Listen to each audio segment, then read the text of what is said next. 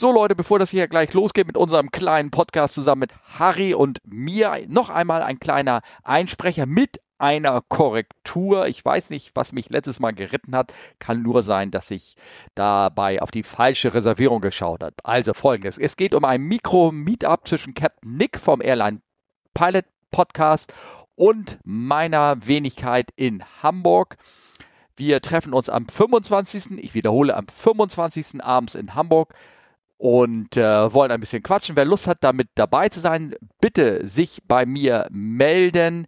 Es geht um eine Reservierung, äh, die ich gemacht habe, damit wir genügend Platz haben. Bis jetzt scheinen wir vier Leute zu sein. Immerhin. Also, Wiederholung am 25. kleines Mikro-Meetup in Hamburg, 25. Oktober abends. Würde mich freuen, wenn da noch mehr vorbeikämen. Bitte rechtzeitig Bescheid sagen. So, jetzt geht's weiter im Podcast mit Harry. Hallo Leute, da sind wir wieder. Es geht wieder los. Eine neue Folge von Kampf Live ist erst den kleinen Podcast, dem, äh, wie sage ich immer, nee, wie sagt Harry immer, der nicht nur uns beide bewegt, sondern die Welt beeindruckt, ne? Hallo Leute, hier sind wir wieder unseren schönen kleinen Podcast. Ich bin gerade überlegen, welche Nummer das sein könnte. Ich könnte sein, dass es 125 wird. Bin mir nicht ganz so sicher, vielleicht auch mehr. Ähm, es ist heute der 18.10. und ich unterhalte mich, ja, wie ihr schon erratet, mit, mit Harry. Der sitzt irgendwo ganz warm und trocken und dem, der grinst mich an und sagt, hallo Harry, wie geht dir das? Moin Steffen, ja, ich bin froh. Ich bin froh, mal wieder beim weltbesten Flieger-Podcast dabei sein zu können. Ähm, ja, ich bin ähm, zurzeit dienstlich mal wieder unterwegs. Hm. Äh, man hat mich also an einen Ort geschickt, wo ich mich um ähm, Flugzeuge kümmern soll und darf. Und äh, ja, wie du schon gesagt hast, also es ist nicht so schlimm. Der Ort ist Tampa. Sag mal leise. Hörst? Ja, genau. Also ich weiß nicht, ob wir, das müssen wir nachher wieder reinkonservieren. Wahrscheinlich schön die amerikanischen Sirenen, die jetzt gerade im Hintergrund laufen. Ne? Ja. ja. Ja, ja. Und dabei ist das hier so eine so eine äh, total ruhige Rentnergegend. Ich weiß nicht, was die, äh, aber ne? Ja. Weißt du? Ja, ja, ja, wie? Das ist ordentlich Alarm, ne? Ja. Wie New York. Wow. Das ist die Feuerwehr. Das, ja, ja. Ja, das ist die Feuerwehr, das ist also. Feuerwehr. Ja. Bist du sicher, dass das Haus okay ist, wo du gerade bist? Also, ja. Nee, hier, also hier brennt nichts, du. Hier ja. ist alles gut. Ja. Alles wunderbar. Ja, ja. ja. ja. ja. Wie heißt diese Szene mit dem Hund, wo der sitzt und äh, Kaffee trinkt und äh, sagt, all, it's all fine, ne? dieses berühmte Meme. Das können wir ja fast mal irgendwie reinmachen, ähm, damit man sieht. Ähm, ich glaube, jetzt kommt Harry wieder, hat er das Fenster zugemacht, ne? Nee, habe ich nicht. Ach so, okay. Das Fenster mache ich nicht zu. Okay. Aber es, es wurde doch jetzt, ähm, äh, es ist Nachts wird das hier ganz schön frisch. Also, naja, jetzt für deutsche Verhältnisse nicht wirklich. Mhm, ja. ich sage mal 15, 14, 15 Grad. Und tagsüber wird das dann irgendwann warm. Und dann musst du tatsächlich doch die, ähm, äh, weil das bei, bei warm in, in amerikanischen Häusern durch die Bauweise ist das leicht, wird's leicht muffig. Also kann sehr schnell passieren. Ja. Und dann musst du so ein bisschen die äh, Luftfeuchtigkeit äh, äh, rausnehmen und dazu musst du die Aircon einschalten. Also ich schalte die Aircon jetzt nicht ein, weil mir zu warm ist, sondern weil es einfach so ein bisschen muffig und moldig und äh, ne? Ähm, das ist halt so. Genau, gute, ein guter Freund von mir, dessen äh, Familie hatte, äh, haben sie auch schon lange nicht mehr, aber die hatten ein äh, Apartment in Florida gehabt. Mhm. Und ähm, da lief die Klimaanlage, selbst wenn sie nicht da war, immer, die konntest du auf so einen Entfeuchtermodus stellen. Ne? Dann sprang sie halt ganz genau. einmal am Tag an, ganz, ganz kurz genau. für eine halbe Stunde und hat, ja. hat die Feuchtigkeit ja. runtergesetzt. Sonst wäre das, wär, ist die Bude relativ schnell verschimmelt. Ne? Ja, das, das ist ja das, das Problem. Du hast dann diese, diese Schimmel- und Sporgeschichten dort. Mhm, genau. Und äh, viele Menschen, die entwickeln dann ja auch irgendwann Allergien dagegen und, und das ist dann alles ein bisschen unschön. Es lässt sich nun mal nicht vermeiden, wenn du. Aber ich glaube, das hat noch nicht mal so viel mit der Bauweise zu tun. Es ist einfach die klimatischen Bedingungen, die hier vorherrschen. Ähm, bei der, die, die Luftfeuchtigkeit ist ja immer sehr hoch hier. Ich meine, wenn du dich erinnerst, als ja. ich in Las Vegas war, da hatten wir eine Luftfeuchtigkeit von zehn Prozent. Ja, okay. Und zehn. Zehn, ja. Das ist eigentlich viel zu trocken ja. für die, für, aber das fühlt sich total angenehm an. Äh, ist, ja. Weil du, du, du, ne? Naja. Kann äh, ich was? Kannst du mir denn einmal ganz kurz erklären, für denjenigen, der den ersten Bodenfrost äh, hatte und heute Morgen das Auto gekratzt hat, einmal ganz kurz erzählen, mhm. wie warm und wie nett es dort jetzt gerade da bist, wo du mich gerade so suffisant noch nebenbei angrinst? Also wir haben jetzt aktuell ist es 10 Uhr morgens. Wir haben ähm, 19 äh, Grad. Hm. Es ist sonnig. Und ähm, es geht eine leichte Brise. Die Temperatur wird im Laufe des Tages noch auf 24, 25 Grad äh, steigen. Ich glaube, Leute, Über wir beenden jetzt den Podcast, weil wir haben jetzt alles Wesentliche gehört und ich kriege mich jetzt wieder in mein kaltes Loch hier zurück. So, nein. ja, also ja. ich war sowas, äh, solche, solche Dinge, es ist ja nicht, es ist ja nicht immer so, dass du nur auf solche äh, Orte. Ich meine auch allein schon der Weg hierher. Ich, es war geplant. Ich glaube, für mich war geplant ähm, für diese Zeit jetzt äh, erst Montevideo Frachter abfertigen. Und deshalb hatte ich dir ja mal geschrieben, dann genau. ich Olli vielleicht mal. Ja. So, nee, dann haben sie das weg. Dann sollte ich eigentlich in die Halle. Dann hieß es, ich könnte eventuell äh, Flieger äh, von und nach Tel Aviv begleiten. Und jetzt im Endeffekt ist, ist Tampa draus geworden. Also das ist halt manchmal so, du weißt tatsächlich erst, also meine Gattin sagt, ich weiß erst, wo du hingehst, wenn du tatsächlich im Flieger sitzt. Also dann, ne? Mal, das ist manchmal so. Mit äh, ne? Tel Aviv. Ähm, wir hatten, ähm, mich haben ähm, auch so ein kleines, äh, ähm, hier so, äh, wie heißt das, so ein Chit-Chat gehabt mit, äh, äh, mit jemand über Twitter und da war, ging auch die Frage, würde man nach Tel Aviv jetzt fliegen wollen oder nicht? Und es gab ja diese Repatriationsflüge wieder von mhm, der mhm. Firma. Ne? Und äh, ähm, das ist natürlich eine persönliche Frage, das ist eine Frage in ein offensichtliches ähm, Krisengebiet. Ne? Und ja. ähm, äh, also die, die, die werden ja auch teilweise dann sozusagen vom Auswärtigen Amt definiert. Da gibt es ja auch so Ecken, Krisengebiete, ne? Der, wo ähm, sozusagen ähm, äh, kann man sich ja auch aus touristischen, auf der nicht terroristischen, sondern auf der touristischen Seite her informieren, wenn man irgendwo in ein Urlaubsland fliegt und auf einmal mhm. ist da ein Konflikt und dann wird irgendwann vom Auswärtigen Amt das auch als Krisengebiet äh, äh, deklariert und dann äh, kann man ja. dann ja sogar seine Reise, glaube ich, also ohne Gewehr, ne? da gibt es Kleingedruckte in, in den Reisen, dass man ja dann auch zurücktreten kann von seiner Reise ähm, und das wiederbekommt, teilweise das Geld oder zumindest Gutschein oder, oder schadfrei einigermaßen da rauskommt. Ähm, jetzt ist aber für, für das Personal, also ich weiß, dass, ähm, dass auch von der fliegerischen Seite her, als Crew war das immer eine freiwillige Sache her, dass man sagt, hier, ja. ich fliege hierher, ne? Irgendwas. Ich mache das aus den unterschiedlichsten Gründen. Es gibt da Leute, ähm, ich wie gesagt, darum ging auch so die kleine Diskussion, die ich hatte. Es ging darum, ähm, ähm, dass manche Leute das machen, keine Ahnung, da war einmal die Behauptung, ja, die machen das, um sich zu profilieren oder weil sie Abteilungsleiter sind oder weil sie irgendwie nicht Nein sagen können, weil sie Funktionsträger sind in der Firma sozusagen. Ähm, und ich glaube, das ist nicht das. Ich glaube, viele Leute, die, die das hinfliegen von der Crew her aus, die wollen also bei mir wäre das so, ähm, ich hätte eher so ein Samariter-Symptom, dass ich sage, ich, ich will da hin, ich will da genau. irgendwie helfen. Oder es gibt auch viele, also gerade Kabine und Cockpit auch Kollegen, die haben natürlich Beziehungen zu Menschen, die in äh, Israel betroffen worden sind. Und dann würden sie, wollen sie sich irgendwie einbringen und, ähm, und dann machen solche Flüge. Ne? Also genau.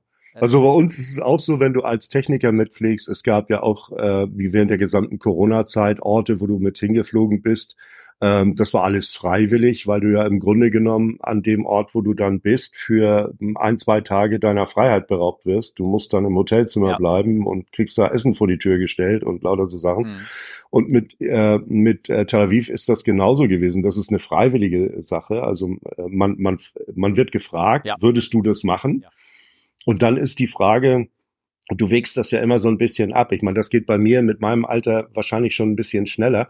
Du wägst dann natürlich ab, ähm, äh, was passiert da gerade, wie ist die Situation und ähm, im Grunde genommen, wie sehr vertraust du dem Krisenmanagement deiner Firma? Ja. Das, darauf kommst du, läuft ja im Endeffekt ja, drauf ja, hinaus. Genau. Und unsere Firma hat in der Vergangenheit eigentlich äh, bewiesen, äh, dass wir da immer auf der sicheren Seite waren, dass da nie irgendwelche Kapriolen gemacht worden sind. Da, wir, da wurden Flüge auch irgendwann zurückgerufen, umgedreht, in letzter Minute abgesagt oder, oder wie auch immer, äh, wenn es irgendwo dann doch fishy wird. Ja. Und ähm, da, die, das, das muss man halt so ein bisschen im, im also ich, ich vertraue den Leuten, die das entscheiden, ob man da noch hinfliegen kann oder nicht. Äh, ja, den vertraue ich da schon. Ja, ja klar. Ähm, also, wobei ich glaube, über die Jahre ist man da doch strikter geworden, wenn du mich fragst. Also früher, ja. Ähm, also mein Nachbar, das ist ja, ich habe meinen Nachbar letztens gefragt. Mein Nachbar, der wird jetzt 90, äh, der ist, äh, ja, und, äh, aber für, mhm. wirklich ein fitter Kerl, ne? Er wird 19 mhm. jetzt und der äh, war Juwelier gewesen und ähm, als Juwelier und äh, war oft auch in Beirut in der Ecke Libanon. Mhm. Äh, da ist ja sehr viel Schmuckhandel und sehr viel, ähm, also aus der libanesischen Ecke, ich weiß nicht, ob das bewusst ist, dass traditionell sehr viel mit, mit ähm, hier Stein gehandelt worden und sowas in der Art. Ja. Und ähm, er war, und das ist sehr spannend, ähm, er war bei bevor im Beirut, wann war das, 68 oder irgendwas, oder nicht 68, äh, 78, 76 in den Drehen, als die, die, der erste große äh, Bürgerkrieg da in Beirut losging, ja. äh, hat er, da gab es von äh, der Lufthansa einen vom Roten Kreuz mit äh, organisierten, also so einen Evakuierungs- und ähm, äh, ich bringe lebenswichtige Güter hin, Flug nach äh, Beirut. Mhm. Und zwar kam der mhm, von... So ein Hilfsflug. Ja, so ein mhm. Hilfsflug. Der kam von Teheran. Das war eine DC-10, hat er mhm. mir erzählt.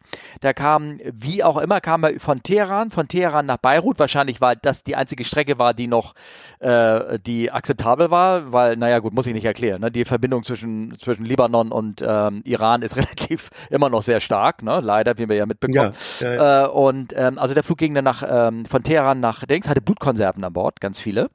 Mhm. Äh, also viele Hilfsgüter. Und da rief ihm der damalige Stationsmanager, rief ihn an und sagte, Herr B. -Punkt, kommen Sie bitte, kommen Sie bitte jetzt ganz schnell zum Flughafen.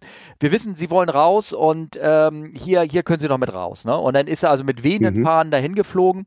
Äh, die Triebwerke liefen noch, liefen, äh, liefen praktisch und ist er die Treppe hoch und die Tür ging hier wieder zu und dann ging die Reise ab. Ja, sie, hat, sie haben ihm nicht mal das Ticket geliftet. Ja, und da habe ich. Nee, nee, das, also solche, ja, solche Sachen gab's früher. Ja, ja, genau. Also wir haben vergessen, das Ticket abzureisen, was er hatte. Ne? Und ähm, ich sag, haben Sie das Ticket noch? Ja, habe ich noch, muss ich irgendwie gucken. Und jetzt habe ich ihn letztens gefragt, ob er das immer noch hat. Und er sagt, ich habe ich hab alles durchsucht, ich habe es nicht gefunden. Ich hätte es auch gerne mal wieder angeguckt, sagt er. Ne? ja, Und ähm, also das ist die Geschichte von, von meinem Nachbarn, die fand ich ähm, sehr bewegend irgendwie. Der, der, der hat sowieso das Fehler erlebt. Ja. Also das möchte ich gar nicht wissen, was der. Der hat mir so ein paar Geschichten erzählt. Eigentlich müsste ich die mal, müsste ich mal zu ihm rüber und mal ausfragen. Ähm, ja, ich, also ich, ich sehe das auch so, dass du, wie du schon sagst, äh, das ist heute alles etwas strikter geworden. Das liegt aber auch wahrscheinlich daran, Steffen, dass es in den 70er Jahren die, äh, äh, die Nachrichtenverbreitung wesentlich länger gedauert hat oder, oder wesentlich umständlicher war als heute. Ich meine, ähm, überhaupt die gesamte Informationsgeschichte, äh, äh, das, das geht ja heute innerhalb von Sekunden, ist alles einmal um die Welt rum. Ja. Das hast du damals ja nicht gehabt. Und da äh, wurde dann per, wie du schon sagst, per Telex oder irgend so wurde dann da was hin und her ge, ge berichtet ja. und, und gemacht, getan. Und dann hattest du nur eine gewisse Anzahl von von Worten, du kannst ja da nicht eine drei Seiten Telex schreiben, das ist, äh, die, die lynchen dich ja. ja genau. Du blockierst da ja alles, ne? Ähm, ich weiß, dass, äh, natürlich auch eine andere Sache ist, dass die, äh, die Waffen sind natürlich ganz, äh, also die Bedrohung, nicht die Waffe, aber ja, damit auch die Bedrohung für so ein Flugzeug ist, äh, war damals nicht so gering, ne? Damals konntest du halt einen Flieger, wenn der äh, in äh, zwei Kilometer, also was ja relativ niedrig ist, in zwei Kilometer Höhe über dich herüberfliegt, konntest du praktisch nichts machen. Aber mittlerweile kannst nee. du von der, mit so einem schultergeschütztes Ding, kannst du so, ein, so einen Flieger leider runterholen, genau. ne? Und das genau. natürlich. Ja, ja, ja, Dementsprechend ähm, ist, die, ist die Sache irgendwie anders. Aber na, eigentlich wollte ich nur noch erzählen zu diesem Fliegen, Fliegen in den Krisengebieten. Wie gesagt, man kann dazu Nein sagen. Ne? Und mhm. ähm, ich weiß, dass sie bei Corona-Zeit haben sie irgendwann die Crews, weil dann irgendwann war dann die Bereitschaft, also das Samariterherz auch bei den Kollegen kleiner geworden, dass sie gesagt haben, ich lasse mich da nicht einsperren für, äh, für drei Tage da in so einem Hotelzimmer. Das irgendwann haben sie Zulagen gemacht, das weiß ich, für diese Corona-Flüge. Genau. Ja, weil einfach, weil die Leute ja. gesagt haben, also jetzt habe ich auch wirklich keinen Bock mehr. Weil da war es von, da war ja auch von vornherein nicht unbedingt so ein Samariter-Gedanke. Nee, das genau. war ja, ich meine, da war eher, äh, es sei denn, du hast, du, du bist Samariter der Cargo, weil ja. die unwahrscheinlich Frachtmengen da hin ja. und her geschickt. Ja, ja, genau. das, das, äh, das war halt der, der Main-Punkt. Die Flieger selber zu der Zeit, also nach Shanghai und zurück, ähm, die waren eigentlich immer nur so halb voll. Aber mhm. die Fracht hat halt unwahrscheinlich äh, Geld gekostet ja. in der Zeit. Und äh, dementsprechend war da natürlich ähm, auch ein gutes Geschäft zu machen. Mhm. Und dann war, ich glaube, die, die, äh, äh, die, die Flüge von uns, die waren auch limitiert. Du durftest nicht mehr als 70 Prozent Auslastung an Bord haben oder irgend sowas. Ja, also da gab es dann auch seitens der Chinesen noch Auflagen. Ja. Also aber da war kein, da war nicht wirklich ein Samariter-Gedanke. Ja, das nee, war. Nee, nee. Äh, ähm, äh, ich weiß aber eins: Es gibt ein Schreiben noch, das habe ich vor Ewigkeiten mal gesehen. Also ich weiß ja, uns, wo uns wurde gesagt, wenn es denn so einen Flug gibt und ihr macht den, ähm, garantiert mhm. die Firma euch, dass äh, falls ihr, ich meine, das ist ein schwacher Trost, aber falls da irgendwie ein Schaden kommt, könnte es passieren, mhm. dass zum Beispiel eine Lebensversicherung sagt, nee, nee, ihr seid da ins Krisengebiet geflogen, wir bezahlen hier nicht, ne? dass dafür mhm. dann die Firma einspringt. Ja, Ne? Also, dass da kein Schaden finanziell dir zukommt, dass da irgendwie äh, irgend, irgendwas nicht gezahlt wird. Ähm, ähm, nur weil, weil dann natürlich da im Kleingedruckten bei so einer Lebensversicherung oder irgendwas, da steht natürlich drin, hier, sie sind hier, sind hier ins Kriegseinsatz geflogen, das geht ja gar nicht, ne? Dann bezahlen wir auch. Ja, genau. Und ja. dann zahlen die nämlich nicht. Ja, genau. Und äh, ja, ja, nee, das, das stimmt. Ja. Da hast du recht. Da gab es nämlich auch noch so ein Schreiben, ja. irgendwie so halt, ne? Da gibt's eine Vereinbarung, Vereinbarung ja. Für, äh, ja, ja, das stimmt. Genau. Ja, muss man ja, muss man ja sagen, irgendwie irgendwas, ne? Ja, nee, also ja. das von deiner Seite aus. Das heißt, du wartest jetzt darauf, dass der, der, Flieger bald reinkommt und dann du den sozusagen betreuen kannst für einen Kollegen, der jetzt im Urlaub genau. ist, ne? Oder irgendwas, ne? Irgendwie. Nee, nee, nee, ja. da ist keiner im Urlaub. Das ist hier eine Station, wo, ähm, wo wir einen, einen, äh, ähm, einen Anbieter haben, der uns diese Flugzeuge äh, abfertigt. Mhm. Und ähm, die haben aber festgestellt, dass etwas mit der Lizenzierung nicht stimmt, ähnlich wie, in, aber da ist es auf der personellen Ebene nicht die ganze Firma, äh, dass mit der Lizenzierung was nicht stimmt für die Flugzeuge dieser Firma, die da kommen, ähm, die mit einem äh, bestimmten ähm, ähm, äh, ähm, Engine-Type hierher fliegen. Mhm. Ähm, äh, und die, haben, die, die Firma fliegt den, den A330, aber mit verschiedenen Engines. Ah, okay. Für das eine Engine ist alles okay, für das andere Engine jetzt auf einmal nicht. Und deshalb für die nächsten äh, so und so viel Flüge äh, musste dann hier äh, schnell mal einer her, der dann in dem Fall, wenn dieses Flugzeug dann, also eins dieser Flugzeuge kommt, ja. dann musst du äh, äh musst du da äh, zum Airport und musst da äh, unterschreiben, damit er auch wieder zurückfliegen ja, ja, darf. Okay. Ja, ne? Hast du eine Art Standby-Dienst gerade da, ne? So, kann man sagen. Ja, so ja. mehr oder weniger. Ja, also, die, es, es, steht schon fest, welche mhm. Flüge das sein werden. Jetzt in den nächsten Tagen wollen sie also vermehrt diesen Flieger schicken. Und äh, da warten wir mal ab. Ja, also da, okay. da ähm, da, die, die andere Sache ist, ich kann dann auch, äh, das ist, ich bin hier dann auch nicht komplett untätig, falls also nur wenige dieser Fl äh, Flugzeuge mit diesem speziellen Motor hierher kommen, mhm. sondern ich muss mich auch noch ähm, äh, ich werde dann auch noch äh, dienstlich nach Miami fahren, um dort mein, meine, meine äh, ID, also die Miami Airport ID zu verlängern. Ah, okay. Weil sonst müsste ich das machen, wenn ich wieder zu Hause bin und dann extra nach Miami fliegen und so weiter. Und äh, das mache ich dann alles schon in der Zeit, wo ich, wo ich hier bin. Ja, okay. Ähm, ja, ich kann So, aber was hat Steffen denn gemacht in der Zeit jetzt? Ach, hm? was hat der Steffen gemacht? Ähm, ja, also ich habe mich so ein bisschen vorbereitet und jetzt endlich auch bestanden. Ich habe einen, äh, ich bin jetzt sozusagen nicht nur Fluglehrer, RP, Fluglehrer bin ich ja schon seit zwei Jahren oder eineinhalb Jahren oder irgendwas. Ich hatte immer mhm. dieses kleine RP drinne, das heißt für Restricted Privileges. Ich durfte nicht alles machen. Ne? Ja, okay. es gab Einschränkungen. Ich glaube, ich habe schon ein paar Mal erklärt. So, wenn du ganz frischer, junger Fl Fluglehrer bist, immer jung bin ich nicht, aber frischer, mhm. dann ähm, durftest du äh, gewisse Sachen nicht machen. Du durftest die Leute nicht zu einem ersten Solo-Überlandflug alleine schicken, ein Flugschüler, oder du auch du durftest ihn nicht für den ersten äh, äh Soloflug äh, alleine freischreiben. Du, brauchst, du brauchst sowieso, sowieso immer zwei, aber du, du gehörtest nicht zu denjenigen, die äh, sagen konnten, hier, du, ähm, du, du kannst jetzt alleine fliegen, sozusagen. Das geht nicht. Okay. So, und diese Restrictions sind jetzt weg. Ich habe also genügend schon geschult, dass man mir zutraut, das zu entscheiden zu können. und ähm, nee, aber ich habe jetzt eine Zusatzfluglehrerausbildung gemacht. Ich bin Fluglehrer für Instrumentenflug. Äh, also IFA-Flug, ah, okay. Instrumentenflugregeln, IFA-Fluglehrer. also das ist ja. ähm, ähm, das nicht, dass man da jetzt viel zusätzlich machen muss. Also es ist gar nicht so viel, viel ein bisschen Theorie noch und zwei, drei, äh, fünf, sechs äh, Flugstunden äh, musste ich machen, sowas in der Art. Und äh, mhm. wie, genau, ein paar Stunden, zehn, 15 Stunden Theorie, glaube ich, oder irgendwas. Ähm, aber was man dafür braucht, um diese äh, Qualifikation überhaupt grundsätzlich machen zu dürfen, ist, man muss 800 Stunden nach Instrumenten geflogen sein. Also 800. Ja, noch, was? Ja, natürlich, locker. Aber das ist ein großer Hindernis. Also wenn du ein normaler Fluglehrer wär, müsstest du erstmal mhm. ähm, überhaupt eine Instrumentenflugberechtigung haben und dann müsstest du die auch 800 Stunden lang eingesetzt haben.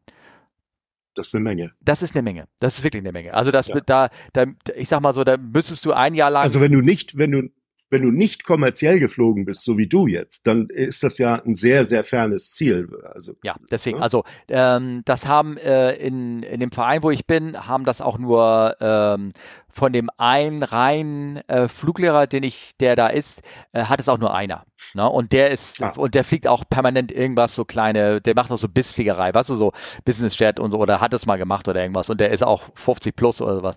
Also du, ja. ähm, wenn, also als normaler Fluglehrer, da kommst du da einfach nicht hin. Also, oder so schwer, so, so schnell. Also da, du musst irgendwo damit dein Geld verdient haben, sonst ist das zu teuer. 800 Stunden ist schon eine Menge. Das ist eine Menge. Also das, das, ist, ist eine Menge. Das ja. ist schon eine Menge, ne? Irgendwas. Ja, locker, die habe ich, also das, das ist nicht das Problem. Ja, das, das ist das, was ich gemacht habe, sozusagen. Ah ja. Sehr schön, sehr schön. Na?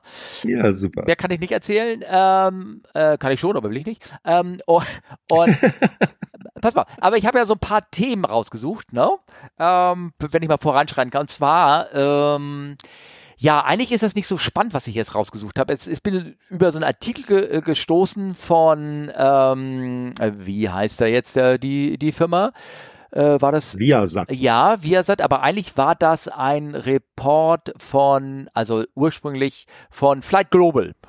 Nee, Quatsch. Mhm. Nee, Flight Global war das nicht. Irgendwas anderes. Ist egal. Auf jeden Fall, ähm, da wurde beschrieben, ich habe das natürlich rausgesucht, also dass ähm, Delta Airlines, die haben irgendwelche Landtam-Flieger sich gekauft.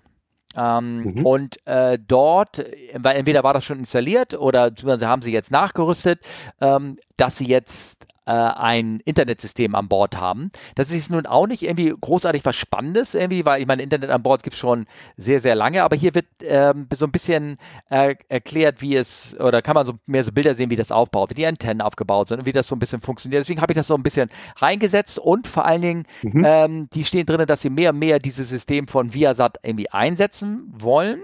Mhm. Ähm, und ähm, ich habe da so ein paar Links irgendwie rausgemacht und ich dachte zuerst, ah, hat das irgendwas mit Starlink zu tun oder irgendwas? Weil Starlink ja, ist ja nun. Würde ich, würde ich auch vermuten, ja. ja. Aber hm. äh, nee. Ist nee, nicht? Nee, nee. Also erstmal ist da so eine kleine, ich, wie gesagt, guckt mal in die Links in den Shownotes, da ist so eine kleine Karte da drin, wie das ähm, aufgebaut ist, also wo, wo man das so empfangen kann. Und wenn du so die Karten so anguckst, siehst du, dass es ähm, sehr viel nur geht, wenn es, ähm, also wirklich in Küstennähe sozusagen. Also das mhm. ist mittlerweile jetzt ganz stark vertreten ähm, über Nordamerika, in, also Continental USS, USA würde ich sagen, sogar ein bisschen, bisschen Alaska dabei, es ist in Brasilien, es ist ja genau.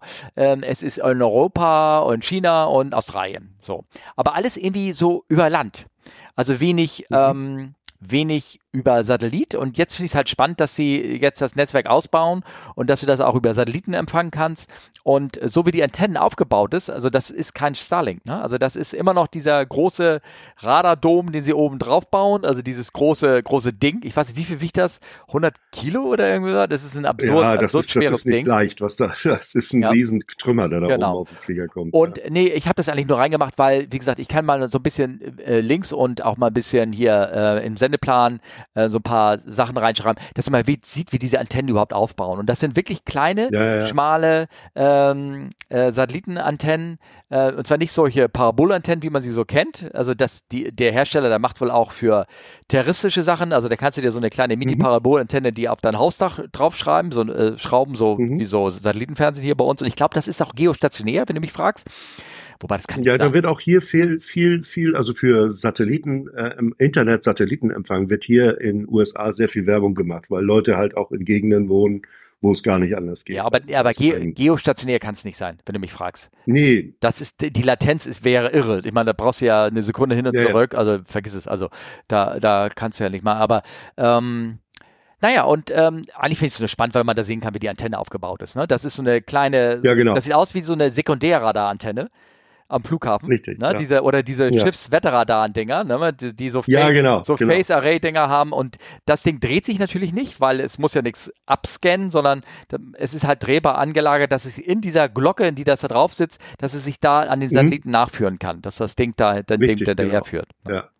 ja, ja. Schon komplizierte Technik, damit man das da reinbaut. Und ja, ja, vor allem, ich meine, es ist, du siehst ja auch Unterschiede, ich meine, als, als, als ganz normaler ähm, Internetnutzer ähm, ist, ist mir aufgefallen, dass wenn du zum Beispiel äh, mit, äh, mit einer großen deutschen Airline fliegst, ähm, da, da hast du, das ist ja gro grottenmäßig langsam und, und äh, also die, die Technologie ist einfach äh, äh, wahrscheinlich Stein, Steinzeit, also wirklich alt.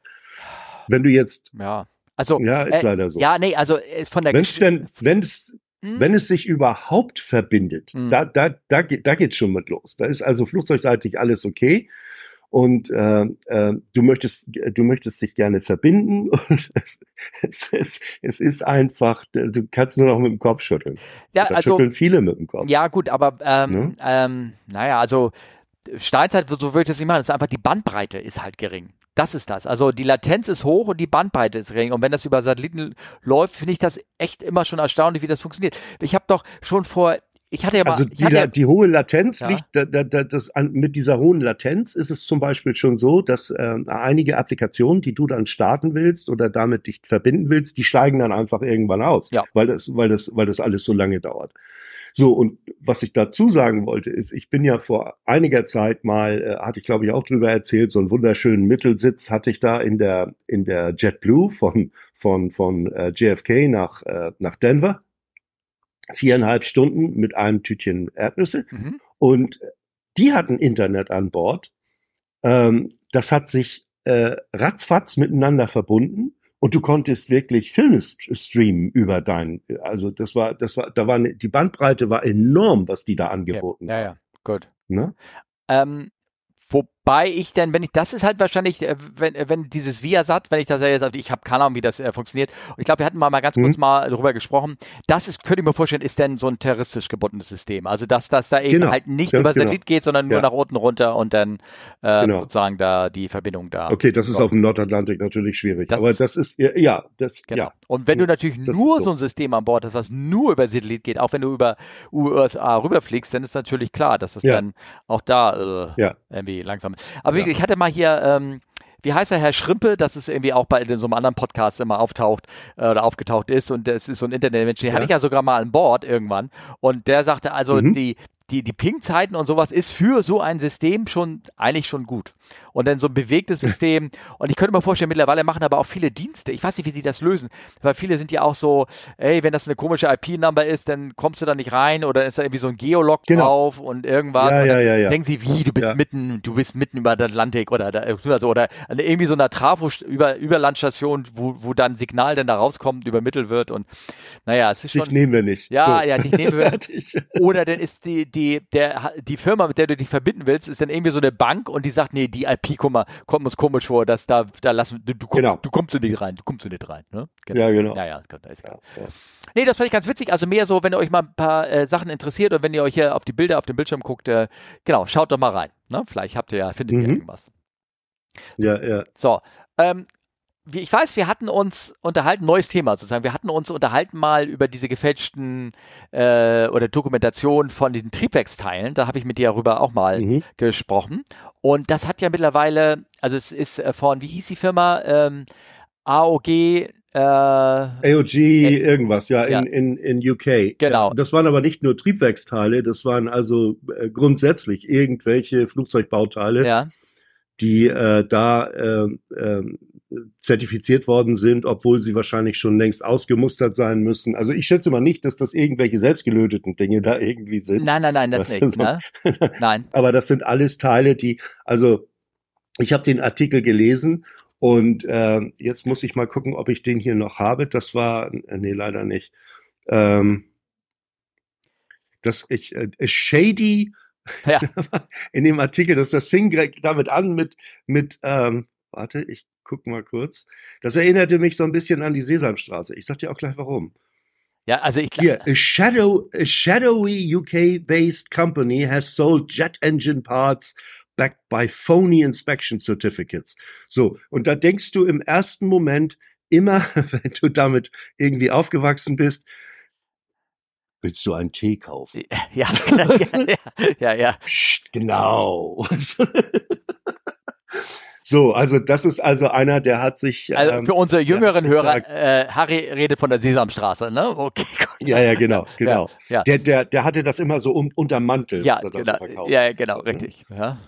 Und äh, naja, und äh, also so liest sich das im ersten Moment. Ähm, wahrscheinlich bin ich schon zu alt, aber jedenfalls, ähm, das, äh, daran hat mich das äh, sofort erinnert. Aber die, die eigentliche Geschichte ist schon sehr sehr, warte, ich muss die Seite wieder schließen, weil was, sonst startet da jetzt ein Video. Ja, also was ich natürlich interessant so. finde, dass diese Firma AOG, äh, wie heißt die AOG Parts, ne? Oder AOG, äh, ja. äh, AOG steht für eigentlich so normal Aircraft on Ground, ne? Aircraft and Ground. Genau, ja, genau. also wenn du so nennen sich viele Firmen ähm, auf die eine oder andere ja. äh, Art. Ne? Also Weil ist eigentlich irgendwie AOG Technics, Te so, genau. sowas, genau. Genau. Und eigentlich bedeutet das ja, ähm, wenn du ein äh, Frachtteil an Bord kriegst, was mit AOG äh, gekennzeichnet, ist, mit so einem roten Label, das mhm. hat so Priority über alles. Ne? Wenn da, also ja. wenn da jetzt, ich, na, ich sag jetzt mal ganz krass gesagt, also wenn da ähm, jetzt nicht vor der Herzspende, aber wenn da jetzt, äh, äh, wenn, wir kriegen jetzt noch den First Class Gastpassagier rein oder das AOG, dann geht das AOG rein, ne? weil das einfach Richtig, extreme ja. Priorität hat, weil sonst bleibt irgendwo anders, der Flieger ist schon am Boden und nur ist dieses schon am Boden und bleibt noch länger stehen. Genau, ja, genau, nur dieses Bauteil bringt den Flieger weg und damit mehr Gäste sozusagen. Und mhm, äh, genau. Und aber die Folge ist dieser dieser Titel jetzt AOG. Jetzt sind wie viel 126 Flugzeuge betroffen, die möglicherweise betroffen, ja. AOG sind weil äh, ja, also ja. die die in dem Moment in dem Moment, wo du sowas, wo sowas natürlich dann die Runde macht, ähm, da da gucken dann alle Airlines ähm, erstmal in ihre Bücher und in ihre äh, Papiere und haben wir haben wir von denen was bezogen. Hm. Da musst du dann ja erstmal nachschauen und äh, wenn ja, was und äh, dann muss das Teil sofort raus ähm, muss ausgewechselt werden. Und äh, das kann sein, dass das Teil ganz normal vernünftig äh, fu funktioniert, aber du musst es ja erstmal ausbauen, um festzustellen, ähm, äh, ist damit irgendwas faul, ist da irgendwie, äh, na, das ist ja die die die Riesen ja. äh, äh, Geschichte dann. Ähm, wenn so ein äh, Teil, ich weiß, ich habe das schon fünfmal gefragt, aber irgendwie kapiert, wenn so ein Teil, was keine Seriennummer hat, ne, was ist irgendwo, ich meine, du kannst mhm. natürlich nicht in so eine Triebwerksschaufel da noch so Ding, Ding, Ding, so eine Seriennummer da irgendwie reinstanzen oder irgendwie sowas. Wie wird denn das überhaupt dokumentiert, dass das, ähm, dass das richtig ist. Also wenn das vom Hersteller kommt, dann, ähm, ich meine, du machst ja nur so einen Zettel dran. Du kannst es ja nicht permanent markieren oder was, oder? Das ist genauso wie, also fangen wir mal ganz unten an. Du hast also äh, Schrauben und Muttern. Ja, ja, okay, ja. Mhm. ja? Und, und äh, die Schrauben und Muttern kommen alle in einem Beutel und an dem Beutel hängt ein Zettel. Und der Zettel heißt äh, Certificate of Conformity. Mhm. Das bedeutet, diese Schrauben wurden alle einzeln und oder stichprobenartig, aber normalerweise einzeln, die wurden alle gecheckt, dass die alle äh, äh, okay sind und dass die für, äh, für, für, für den Einsatz an einem Flugzeug zugelassen sind. Ja. Deshalb dieses Genau. Bei, bei Schrauben ja. hast du ja auch sogar noch den Stempel drauf, dass du sagst, wie viel Belastung das Ding aufhaben kann und sowas. Also bei vielen. Nicht unbedingt. Du hast, du ja. hast Ne? Du hast normalerweise eine auf der auf, auf so ganz kleinen äh, äh, diese kleinen Philips-Schrauben, die du unter der Fläche jede Menge hast, wo du auch immer nachgeguckt hast, ob da eine fehlt mhm. oder wie viele dürfen fehlen und überhaupt. Da, da steht am, im, auf dem Schraubenkopf ist, ist eine, eine, eine kleine Nummer eingestanzt. Das ist die Partnummer im Grunde genommen. Okay. Und ähm, das ist dann ähm, äh, eine MS-Nummer oder eine NAS-Nummer und da gibt es also die verschiedensten Standards. Ne? Das S hinten ist immer für Standard. Ja, ne? okay. Und äh, da gibt es und dementsprechend werden werden diese Teile, ähm, die werden die werden dann ähm, en gros überprüft und es gibt dann ein, ein Certificate of Conformity dafür. Und das gilt immer für einen be be äh, äh, bestimmten Batch, mhm. so nennt man das, ja. für eine bestimmte Charge. Das heißt also, alle Schrauben, die in diesem Beutel jetzt drin sind, die haben die Chargennummer so und so. Die stehen natürlich einzeln auf den Schrauben nicht mehr drauf. Das ist dann, das liegt dann dafür, hast du deine Ausbildung, dass du weißt, welche Schraube mit welchen Chargen hast du wo verbaut. Ja. Das ist, äh, das musst das du auch der, dokumentieren. Der, der Grundsatz. Ja. Bei Jetzt gehen wir eine Stufe höher. Es sind also Teile, die sind Rotables, nennt man die. Das sind also äh, Teile, die werden ein- und ausgebaut und die werden auch äh, wieder äh, ähm, äh, überholt später. Das sind Teile mit Serialnummern. Das heißt, du hast eine Partnummer drauf, du hast oder du hast ein, äh, so, ein, so ein Blechschild drauf, da steht die Partnummer der Hersteller und auch eine Serialnummer drauf. Und bei diesen Teilen ist es so, da wird tatsächlich ähm, ähm, bei, bei den meisten Airlines äh, in, in einem Programm, in einer Application wird verfolgt, wo ist welches Teil verbaut. Also du könntest jetzt bei einer bestimmten Airline, die wir beide mhm. gut kennen, könntest du mit Partnummer und äh, äh, Serialnummer nachgucken, welches dieses Outflow Valve ist verbaut in dem Flugzeug so und so und so. Also das ist so ist das schon so ist das schon zu sehen. Und ähm, da um diese Teile mit den Serialnummern, um diese Teile ging es hier. Ja. Das ist, äh, das sind die teuren, das sind die wirklich teuren Teile, die, die, äh, wenn du jetzt zum Beispiel ähm, nehm, bleiben wir mal beim Outflow Valve. Das ist also ein Ventil, das regelt den Kabinendruck, ähm, ist an einen Computer angeschlossen äh, und dieses Teil, äh, da sagt man, das hat eine Lebenserwartung von X. Und zwei Wochen vor X bekommt der Kollege in, in, in Frankfurt oder in wo auch immer den Auftrag, bau das Teil aus, bau ein neues ein. So, das ausgebaute Teil geht dann in Rücklauf in die Werkstatt, wird gecheckt, wird gemacht, wird getan und dann bekommt es einen neuen Status. Also man, man unterscheidet davon Status 1, 2, 3. Das ist 1 ist neuwertig, 2 ist überholt und 3 ist für die Tonne. Mhm. Im Grunde genommen. So, das bekommt dann einen neuen Status und das bedeutet ja, entweder ist es nicht wieder zu verwenden, das geht in die Tonne. In den meisten Fällen ist es aber so, es wird dann tatsächlich überholt von einem Betrieb, der das auch darf. Mhm. Das ist dann wieder wichtig. Der Betrieb, der dieses Teil überholt, muss auch eine Lizenzierung haben. Und dann kann dieses Teil wieder wieder ähm, in den in in äh, ähm, in Flugzeuge eingebaut werden. So und du siehst schon, das ist ein sehr komplexes Thema. Mhm. Ja. Da geht, da sind äh, äh, äh, verschiedene äh, Akteure mit involviert, äh, wo sich dann einer natürlich äh, dieser äh, äh, südamerikanisch war das da irgendwie, der hat sich gedacht, na, da können wir auch, da können wir auch mal kurz abkürzen. Ne? Ich kauf den Schrott, den andere Airlines äh, oder äh, wegwerfen oder äh, ich, ich, ich kauf die Sachen auf und äh, lizenziere das einfach alles neu und das auch noch mit Leuten, die ich gar nicht hab. Das war dann ja das Beste, wenn ja. du den Artikel liest, weiter unten ja. siehst du dann eine, eine Dame, die ist angeblich bei der Firma beschäftigt, aber die macht auf Amazon auch Werbung für Brillen. Also das ist, das, das sind fiktive Menschen, die er da äh, äh, äh, hat. Also das ist schon Betrug in sehr, sehr großem Stil und ähm, auch nicht ganz ungefährlich. Ja. Also muss man wirklich sagen. Ja, klar, logisch, logisch. Ah. Ja, und es basiert auch halt auf Vertrauen und wenn das so Teile sind, die keine Seriennummer haben. Ich meine, ich nochmal, so eine, so eine Triebwerk äh, oder irgendwelche, es gibt da bestimmt Teile, da kannst du keine Seriennummer drauf machen. Ne? Und da musst du ja dich eigentlich nur darauf verlassen, dass dieses Teil auch wirklich das ist, was mit dem Zettel da in die Tüte reingekommen ist, ne? Oder? Ja, also bei Triebwerkschaufeln weiß ich, dass ähm, ich weiß jetzt zum Beispiel die großen Fanschaufeln mhm. und sowas alles, die haben alle ja, die haben Partnummer und auch eine Seriennummer drauf. Das wird auch mit einem Laser dann da mhm. äh, äh, verewigt an irgendwo am Schaufelfuß. Mhm. Aber ich, natürlich gibt es dort auch ähm, äh, Teile, die haben keine Serialnummer. Also das ist dann, dann musst du wieder nachgucken, was für ein Batch wurde dann da ja, eingebaut okay. und ja, so weiter. Ja. Ja, und wenn du halt irgendwie feststellst, dass es in der, dass da irgendwo Mismatch mit äh, äh, Mismatch ist in den Nummern oder irgendwas, wenn du dann in der Tiefe eingreifst und mal irgendwas vergleichst, äh, beziehungsweise ja. dann wahrscheinlich irgendwie so ein Computerprogramm irgendwann rüberlaufen lässt, ne? bei der Menge von Sachen, die da manchmal rüberlaufen, da kann man das Mensch wahrscheinlich gar nicht ähm, oder nur stichprobenartig ist es dann aufgefallen und dann hat man das entdeckt. Deswegen ja, war es auch. Da, ja. Und, und, und dazu kommt es natürlich auch, das war dann äh, äh, in dem Artikel wurde ja beschrieben, das war also ähm, American Airlines war betroffen, ich glaube Delta war betroffen, Southwest, das sind alles, äh, das sind alles Airlines, die haben äh, nördlich von 500 Flugzeuge. Mhm. Das ist also, das ist schon eine Menge. Das ist schon, das sind richtig, äh, allein die Anzahl ja. der, der Fluggeräte, die die haben, ja. ist, ist, ist schon gewaltig. Ja. Ne? Okay. Naja, ich fand es wie gesagt spannend ähm, ähm, und schön zu sehen, dass ähm, nein, nicht schön zu, schade zu sehen, dass sowas überhaupt passiert, aber schön zu sehen, dass es, ähm, dass es irgendwann auffällt und dass die Leute damit nicht nicht durchkommen, weil dieses Bogus-Part, ja, dieses Bogus-Part-Thema war ja sehr stark in den Ende der 90ern, falls ihr, da kamen ganz viele, ja, genau. ganz viele drauf. Da hat auch genau. hier Michael Crichton, der, ähm, der ist gestorben, glaube ich, es war so ein Autor, der hat viele sehr bekannte Bücher geschrieben. Andromeda, tödlicher Staub aus ja, dem All und sowas, ne? Und, ja, ähm, ja, ja, ja, ja. Und der hat auch den Buch geschrieben, Airframe.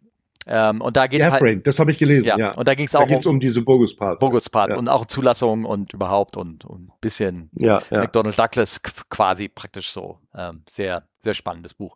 Ähm, ja, ja, nee, ähm, was wollte ich sagen? Ach so, genau. Also das war zum Thema von ähm, ähm, ja, mit dem Teilen da, ne? Ähm, mhm. Und äh, was ich dann noch, ich weiß nicht, hast du Lust, äh, über ein fliegerisches Thema über, zu reden, über ein, ein Unfall? Ja, klar, gerne. Ich meine, dich interessieren ja auch alte Flugzeuge. Ähm, du fotografierst ja gerne Und ich alte weiß Flugzeuge. Ganz genau, genau. Ich weiß ganz genau, was das für Flugzeuge sind, die über die es um die es da geht. In dem Fall jetzt, ähm, äh, weil ich die auch schon mehrfach. Ich bin sogar mal mit einem mitgeflogen. Ah, okay. Wir reden nämlich jetzt über. Mit der T6. Ja. Ja, wir reden nämlich jetzt über einen Vorfall, der passiert ist. Ähm, ähm, das war ähm, genau wann, welches Datum. Wir wollen mal reden, worum es geht. Es ist pass also der Bericht, den ich jetzt habe, ist äh, vom 11. Oktober, also relativ frisch.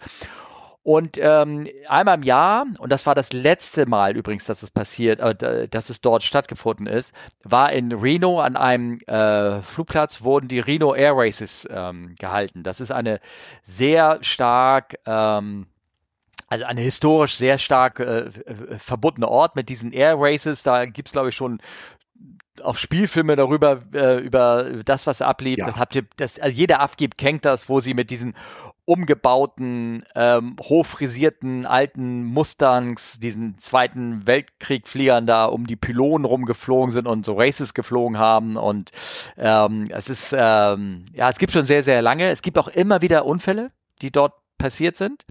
Ja. Und jetzt ist dieser eine Unfall am 17. September passiert. Ähm, ähm, da sind zwei Flugzeuge nach dem Rennen, nachdem das gelaufen mhm. war, das war irgendwie die, das letzte Rennen in einer gewissen Klasse, die gelaufen sind. Es war nicht das letzte Rennen, was geplant Das war, glaube ich, das letzte Rennen überhaupt, ja, genau. Nee, äh, das sollten noch weitere Rennen danach passieren, aber das war das letzte Rennen in der Klasse, der abgelaufen ist. Ah, okay. Äh, ne? Also das war okay. mit diesen T6-Flugzeugen äh, sozusagen. Und, mhm. ähm, und die haben dann ein Rennen geflogen das Rennen war vorbei, es war auch entschieden.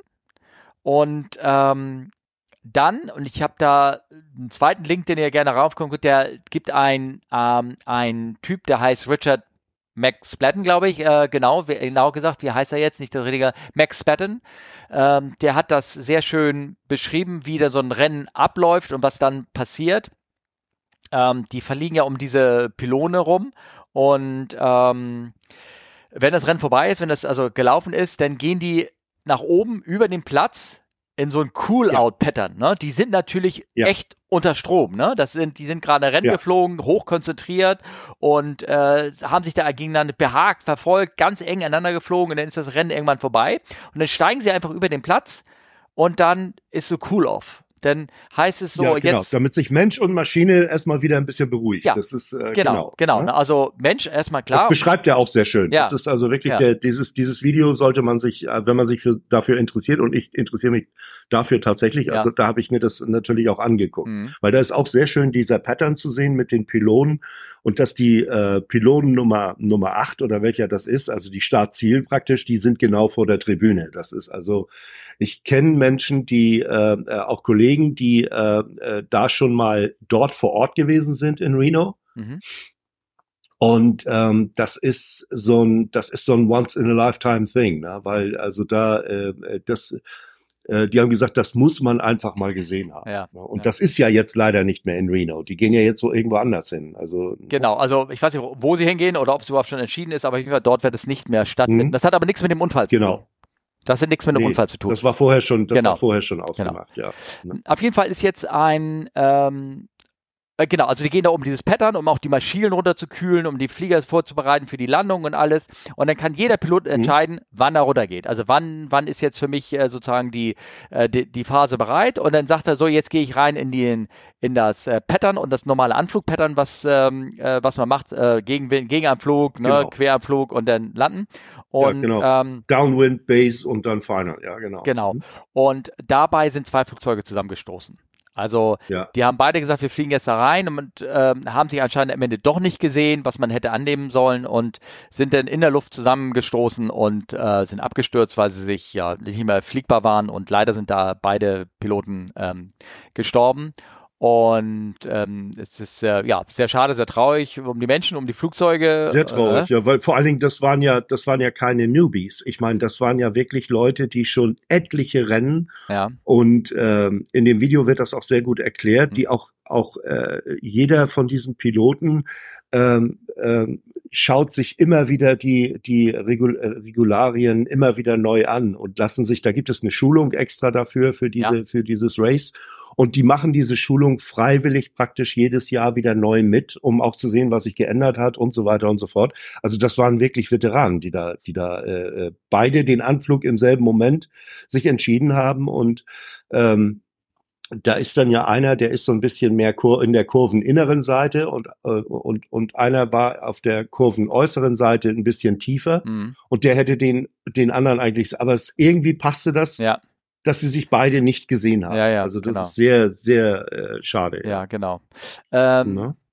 Und vor allem das, das was, was auch ähm, schade, dieser Richard McSpadden, der das da erklärt in dem Video, was ja den Link, den ich reingetan hat, der hat ja auch, ja, der hat ja. schon mehrere äh, Videos, äh, äh, das ist von AOPA, äh, einer gewesen, der aus äh, extrem erfahrener Mann, äh, hat die, äh, wie heißen die, Thunderbirds war mal der Commander, ähm, als, also im Schnurrteam, mhm. also sehr viel Erfahrung hat er mit mit äh, Airshows und alles und deswegen konnte er alles so auch gut erklären.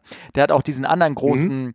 ähm, Flugunfall, der erklärt, der letztes Jahr war, wo diese ganze Bombe abgestürzt ist, wo ja auch zwei Flugzeuge ineinander äh, gefallen, äh, geflogen sind. Mhm. Der, ist, der ist leider auch jetzt beim Unfall gestorben.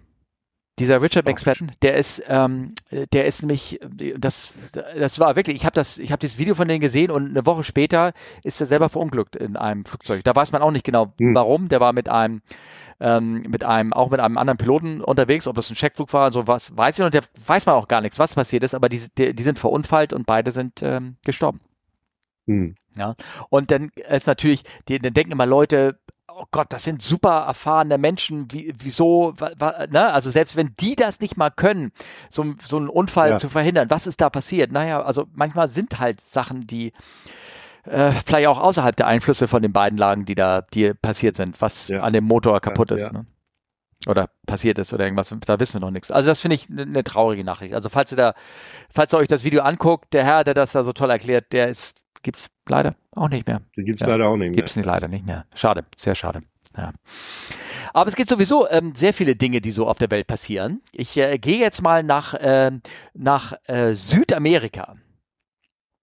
Ja, da war ich total erstaunt. Also das äh, hätte ich nicht gedacht, dass das so ein Problem ist dort. Äh, genau, also und zwar, ähm, also ich ein, das ist ein Artikel, der ist, äh, der ist nicht mal bei Aviation Herald jetzt erschienen, sondern bei der aero.de. Und zwar am 18. September flog eine eine 777 von KLM flog äh, den Airport Guarulhos an, irgendwas, also Sao Paulo und ähm, ist mhm. im Anflug in 500 Garulhos. Wie, ja, wie spricht mhm. man das aus? Garulhos. Garulhos, okay.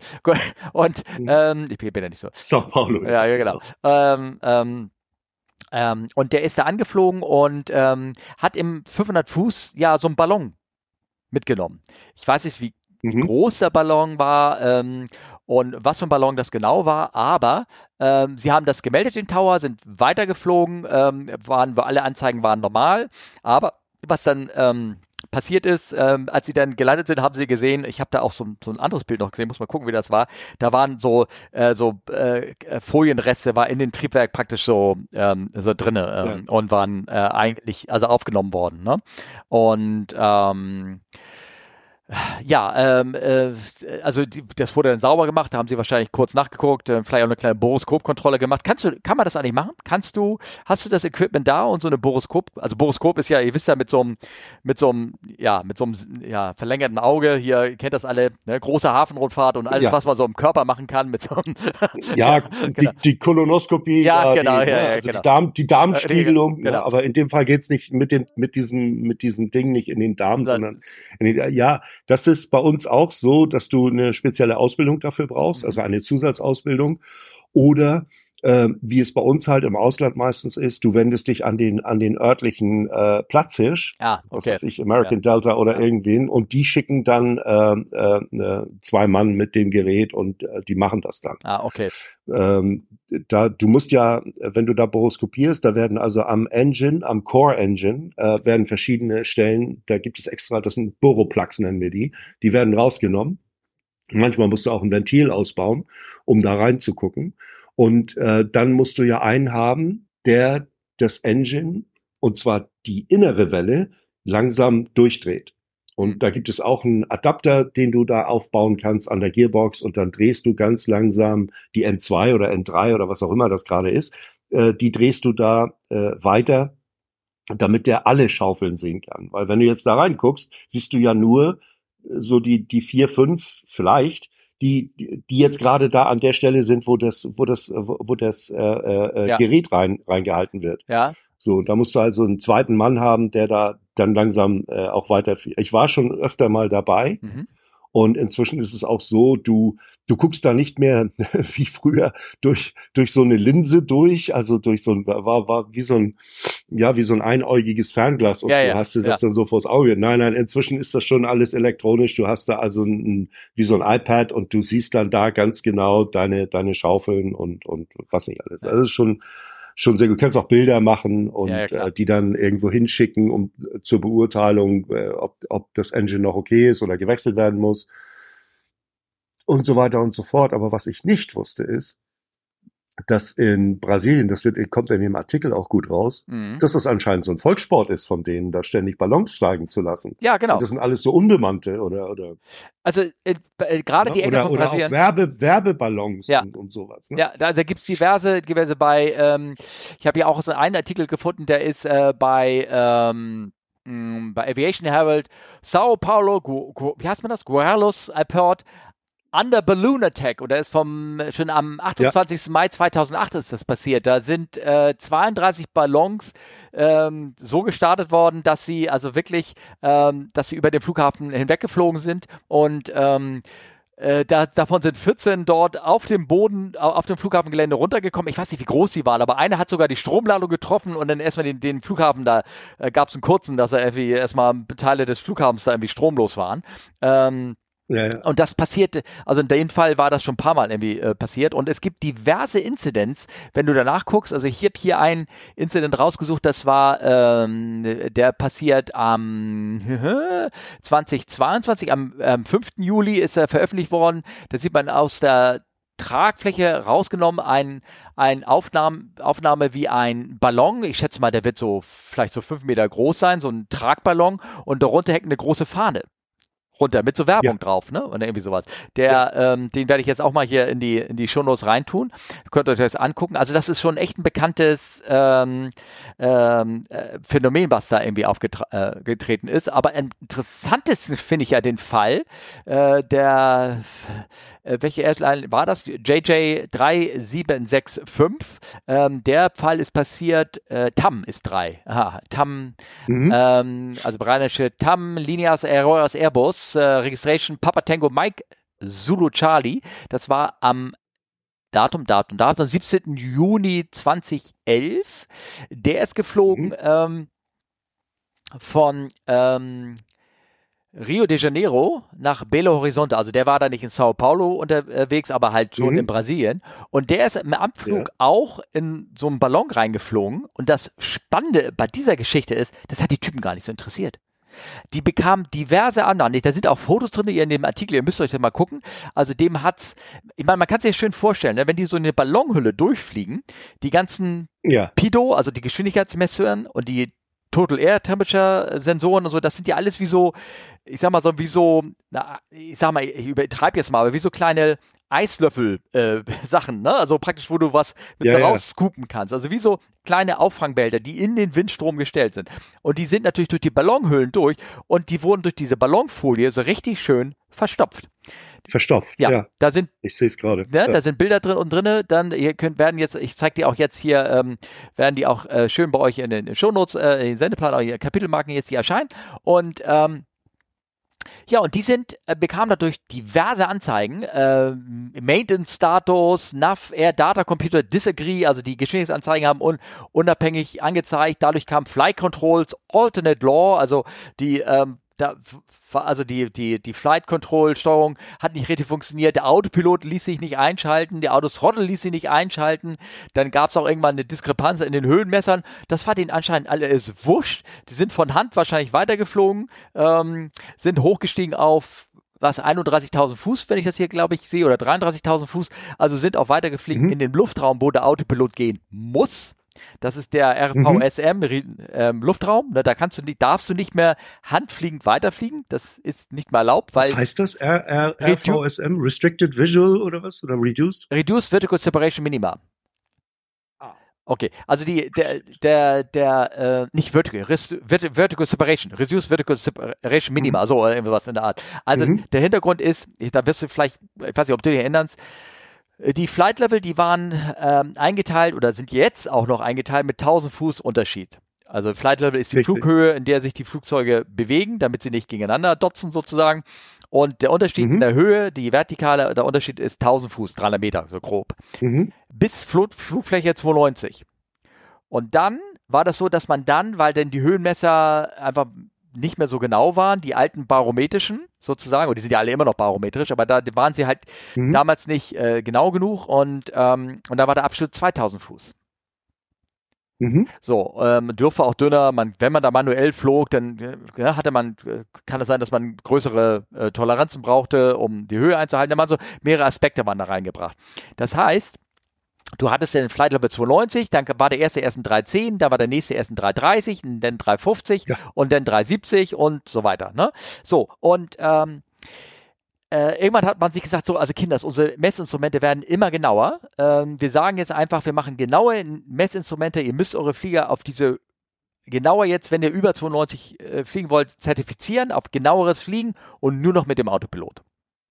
Mhm. Und seitdem dürft man auch 1000 Fuß. Seitdem gibt es die Flight Level 320, der Flight Level 340. Den gab es bis vor 20 Jahren, gab es den. Gab es den gar nicht. Durftest Nee, du gar nee, nicht genau, fliegen. Ne? genau. So, so und aber es Mhm. bedeutet, dass du da nicht ohne Autopilot und die sind da einfach reingeflogen. Die haben das einfach gemacht und sind da weitergeflogen, sind gelandet. Ja, da gibt es Ja. zum, zum Beispiel gibt es ja auch Restriktionen, wenn du auf der Nordamerika-Route Track fliegen Mhm. willst. Dann müssen ja auch gewisse Dinge müssen einfach funktionieren und muss gewährleistet sein. Das Flugzeug muss mit irgendwelchen äh, bestimmten Navigationsinstrumenten, ähm, äh, die die sehr genau sind, weil die fliegen ja noch ein bisschen enger, glaube ich. Ja. Ne? Also das ist sehr sehr Ja, aber das ne, die Trackfliegerei. genau. Das ja aber das hat mit äh, der Höhen, äh, Höhengenauigkeit äh, nichts zu tun, sondern da geht es dann um nee. Navigation und um Zeitgenauigkeit und um Kommunikationsanforderungen, also welche du hast. ah ja Na? okay. Also da genauer in der Höhe müssen sie jetzt in dem Sinne, äh, die müssen die genaue, genaue Höhe, Höhe fliegen können, als wenn du über, über Land da, über, Amerika oder Europa fliegst. Also da muss die Höhe genau sein. Da wird es halt mehr in der Navigation genauer. Also lateral, ne? Und äh, nicht, nicht vertikal sozusagen. Naja, auf jeden Ah. Fall, das ist ein spannender Bericht, äh, wenn ihr Lust habt durchzulesen, weil da steht auch drin, ähm, There were any adequate management of duties of each crew member. Mit anderen Worten, was da die Crew gemacht hat, die hatten, also die haben da, die haben alle Regeln und nicht, die, haben die überhaupt gewusst, was, was sie da machen? Also irgendwas, naja, also haben praktisch alle Warnungen ignoriert, sind einfach weitergeflogen. Ja ja. ja, genau. Und Ballon ist ein Problem. Äh, Sao Paulo oder Brasilien hat ein Ballonproblem. Ja. Das, die Leute lassen das hochsteigen, also, keine Ahnung. Aber die machen ja so, nee, das sind die Mexikaner, ne? Die, die diese äh, Figuren basteln und darauf reinschlagen und damit die Süßigkeiten rausregeln. Die Pinatas. Pinatas, ja, ja, ja, ne? ja. Und vielleicht haben die, machen die da Ballons hoch zur Hochzeit und irgendwas und lassen die dann steigen und freuen sich darauf und irgendwas. Ja, aber das ist, das ist, äh, ja, alles, alles schön und gut, Ja. aber das ist natürlich gefährlich, wenn du das in der Nähe von einem Flug, Flugplatz machst. Genau, Irgendwo. Flugplatz und Also, vor allem die Dinger gehen ja hoch, ne? Also die steigen ja manchmal Ja. wirklich hoch, ne? Naja, ja. ähm, das fand ich irgendwie ganz spannend. Äh, so, und hast du von Boeings neuem Problem gehört? Ähm, nein, davon habe ich jetzt nicht gehört. Die, ähm, das geht weiter, weiter um die, um die Auslieferung der äh, 737 MAX, ne? Also da, da äh, ähm, die, haben die ein Zuliefererproblem, wenn ich das richtig gesehen habe. Genau, die haben ein Zuliefererproblem und das ähm, scheint sich nicht verkleinert zu haben. Ähm, ich weiß nicht, ob es jetzt ähm, konkret nur die Max, ja, die bauen ja nur noch die Max, ne? also betrifft äh, die 737. Man hat nämlich, äh, und da fliegen ja schon viele, hat man jetzt bei Safety oder routinemäßigen Untersuchungen, die man festgestellt hat, man ähm, festgestellt, dass hinten am Druckshot ähm, also es, es ist wohl jetzt nicht so, dass man sagt, oh Gott, wir müssen die Flieger wieder grounden. Es ist einfach, dass es, ähm, dass man sagt, die Dinger wurden da hinten falsch zusammengelötet. Da fehlen irgendwie Schrauben oder hätten dort ähm, äh, so, ja, ne, Sachen und dann ja, wird es ja, natürlich stutzig, ne? Oder irgendwas. So dass sie jetzt äh, die, sich die Auslieferung noch weiter, also auch bei diesem Modell verzögert. Ich meine, Boeing hat sowieso so viel am Hacken gerade. Und das ja, auch noch dazu. Also, und ähm, ja. ähm, ich glaube, da haben sie erstmal das Ganze, der Zulieferer ist, ähm, wie heißt denn, irgendwas, irgendwas mit S ist das, der Zulieferer. Ähm, Spirit Aerosystems, das ist der, der, baut mhm. ja, der ist ja in dem Sinne kein Zulieferer, sondern der baut ja Teile des Rumpfs sozusagen.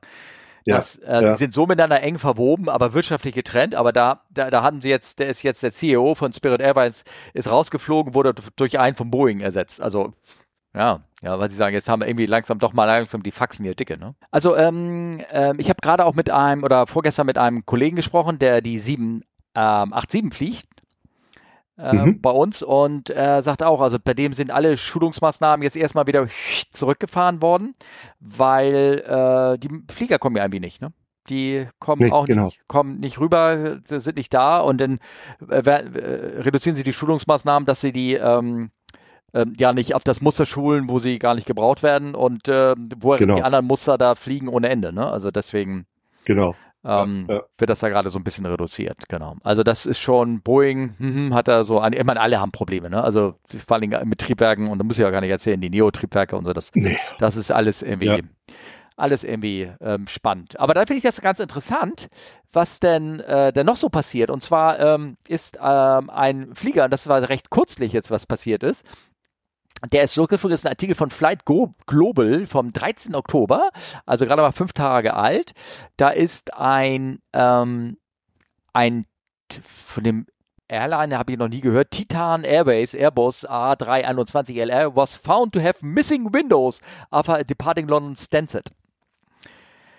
Und zwar ist er irgendwie abgehoben ähm, das äh, ist ein relativ äh, neuer Flieger, äh, Baujahr 21 äh, sozusagen. Und äh, der ist äh, Registration, da steht sogar Golf Oscar Alpha Tango Whisky und der sollte irgendwie zurück nach Florida. Also der wurde wahrscheinlich irgendeine Wartung gemacht. Der ist Ferry, dann mhm. sollte er losgefliegen, wieder zurück. Und da sind entweder Missing oder sind die rausgeflogen während des Fluges? Und zwar drei die sind wahrscheinlich rausgeflogen. Weil ich meine, da würdest du ja sehen, bevor du losfliegst, dass da drei Fenster fehlen. Ne? ja, weiß ich nicht, irgendwas. Ne? Auf jeden Fall sind drei Passagierflieger, äh, Quatsch, drei Passagierfenster äh, sind entweder rausgeflogen oder waren nur locker eingesetzt oder ich meine, aber die sind doch auch so Plug-Type. Wie, wie können die rausfallen? Ja, die sind von innen, von innen gegengesetzt und werden ja. durch Schrauben nur in der Position gehalten. Also ja. das ist, äh, ne? Kannst du dir das erklären, wie das ähm, also nicht wirklich. Das ist, äh, da wird auch beschrieben, dass die gerade aus irgendeiner, aus irgendeiner Wartungs, aus irgendeinem Wartungsereignis kamen. Mhm. Ähm, ähm, ich kann es mir, das ist natürlich jetzt alles ohne Gewehr, aber ich kann es mir nur so erklären, dass die ihren, ihren Takeoff-Roll gemacht haben und der ist ja manchmal ein bisschen bumpy und da sind drei Fenster einfach, einfach runtergerutscht. Die waren, die waren zwar ähm, äh, Plug-Type äh, alles mhm. schon richtig und dann hast du um das Fenster herum mehrere Schrauben, die dieses Fenster in dieser Position halten. Also, die müssen ja auch da bleiben an der Stelle, äh, wenn jetzt kein Kabinendruck ist. Und wahrscheinlich nicht richtig angezogen. Ja, ne? ja, aber die, ist das nicht auch trotzdem so ein bisschen, ich sag mal, verklebt oder sowas? Noch zusätzlich meine. Nee. Nee. Oder sind die nur reingeschraubt oder, oder was? Oder? Das ist, äh, äh, das ist praktisch, die liegen an der Außenhaut mit einer Dichtung natürlich. Da Dichtung, ist, ja, so, okay. so, ein, mhm. so eine Dichtung äh, äh, drunter, äh, liegen die praktisch an der Außenhaut an, von innen. Mhm. So, und äh, so, solange du Kabinendruck hast, kann da nie was passieren. Also das ist, das ist so gut wie unmöglich. Aber wenn du jetzt keinen Kabinendruck hast und es rüttelt und schüttelt am Boden, diese kurzen, knappen Stöße, ähm, da, dazu sind dann diese Schrauben rundrum da, mhm. dass die in, in dieser Position gehalten werden. Also die, das sieht aus, als wären die dort richtig angeschraubt, aber die Schrauben, das ist äh, praktisch alles nur so handfest ange, vielleicht ein bisschen mehr, aber mhm. ist alles nur sehr, sehr äh, vorsichtig angezogen, einfach nur, damit das Fenster dort bleibt, wo der Fensterausschnitt ist. Ja. So, wenn da jetzt äh, eine Schraube vergessen wurde oder oder äh, nicht richtig festgezogen wurde oder äh, äh, Human Factors, der eine hat gedacht, der andere hat's gemacht, wie das manchmal so ist. Ja, und dann äh, dann dann rutschen dir die Scheiben praktisch einfach runter. Hm. Okay. So. Ja. Und äh, die, die, die rutschen dann unten ins, ins, äh, in die, bis in die Bilge, also da, was du da in den, in den Bereich, ne? Ja, okay. Und äh, äh, das kann natürlich während dem Taxiing oder während dem, dem Takeoff-Run, äh, bevor, äh, also bevor jetzt äh, Pressurization richtig drauf ist, kann, kann, kann das passiert sein. Dass die, die Scheiben einfach, äh, weil rausfliegen können sie nicht. Das ist also, dann hast du fehlerhafte Fenster eingebaut. Dann mhm. müssen die ja kaputt gehen während, ja, ja, okay. des, während, des, äh, während der Druck, Druckbeaufschlagung.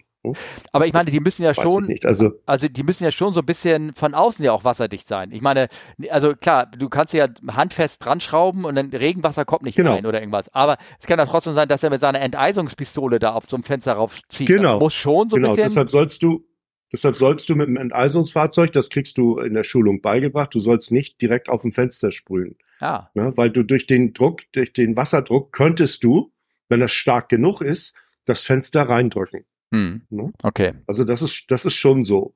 Ähm, die sind allerdings durch, ich glaube, sechs, sechs Schrauben oder acht Schrauben sind das rundrum um das. Hm. Die sind schon so fest, dass das normale Stürme oder oder äh, auch auch mal auch mal äh, äh, falls da einer mit dem Enteiser draufhält, das halten die schon aus. So ist das schon. Ich schätze, deshalb sage ich ja, ich schätze, dass da vergessen wurde, äh, die richtig festzuschrauben. Mhm. Also dass da äh, irgendwie, da muss irgendwas gewesen sein, dass da Schrauben fehlen oder oder irgendwie sowas. Mhm. Okay, spannend. Ja. Ähm, ich meine, und dann interessanterweise habe ich dann habe ich dann natürlich jetzt mal bei, äh, weil ich die auch nicht kannte, mhm. Titan, mhm. ne? Und dann äh, Titan Air, Airways. Und dann habe ich die mal äh, gegoogelt, frecherweise natürlich im Aviation Herald. Ja.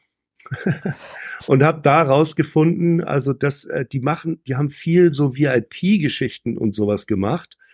Und ähm, da siehst du auch ähm, ähm, einige Vorfälle, also Incidents, die es gegeben hat, äh, wo denen ähm, äh, beide Engines gestallt haben oder oder oder solche Sachen, weil sie weil sie dieses, äh, wir hatten uns doch mal über über Schimmel im Tank, also Pilz im Tank da ja, unterhalten. Okay. Mhm. Und die haben Zusatzstoffe dort äh, äh, äh, äh reingebracht in die äh, in die Tanks mhm.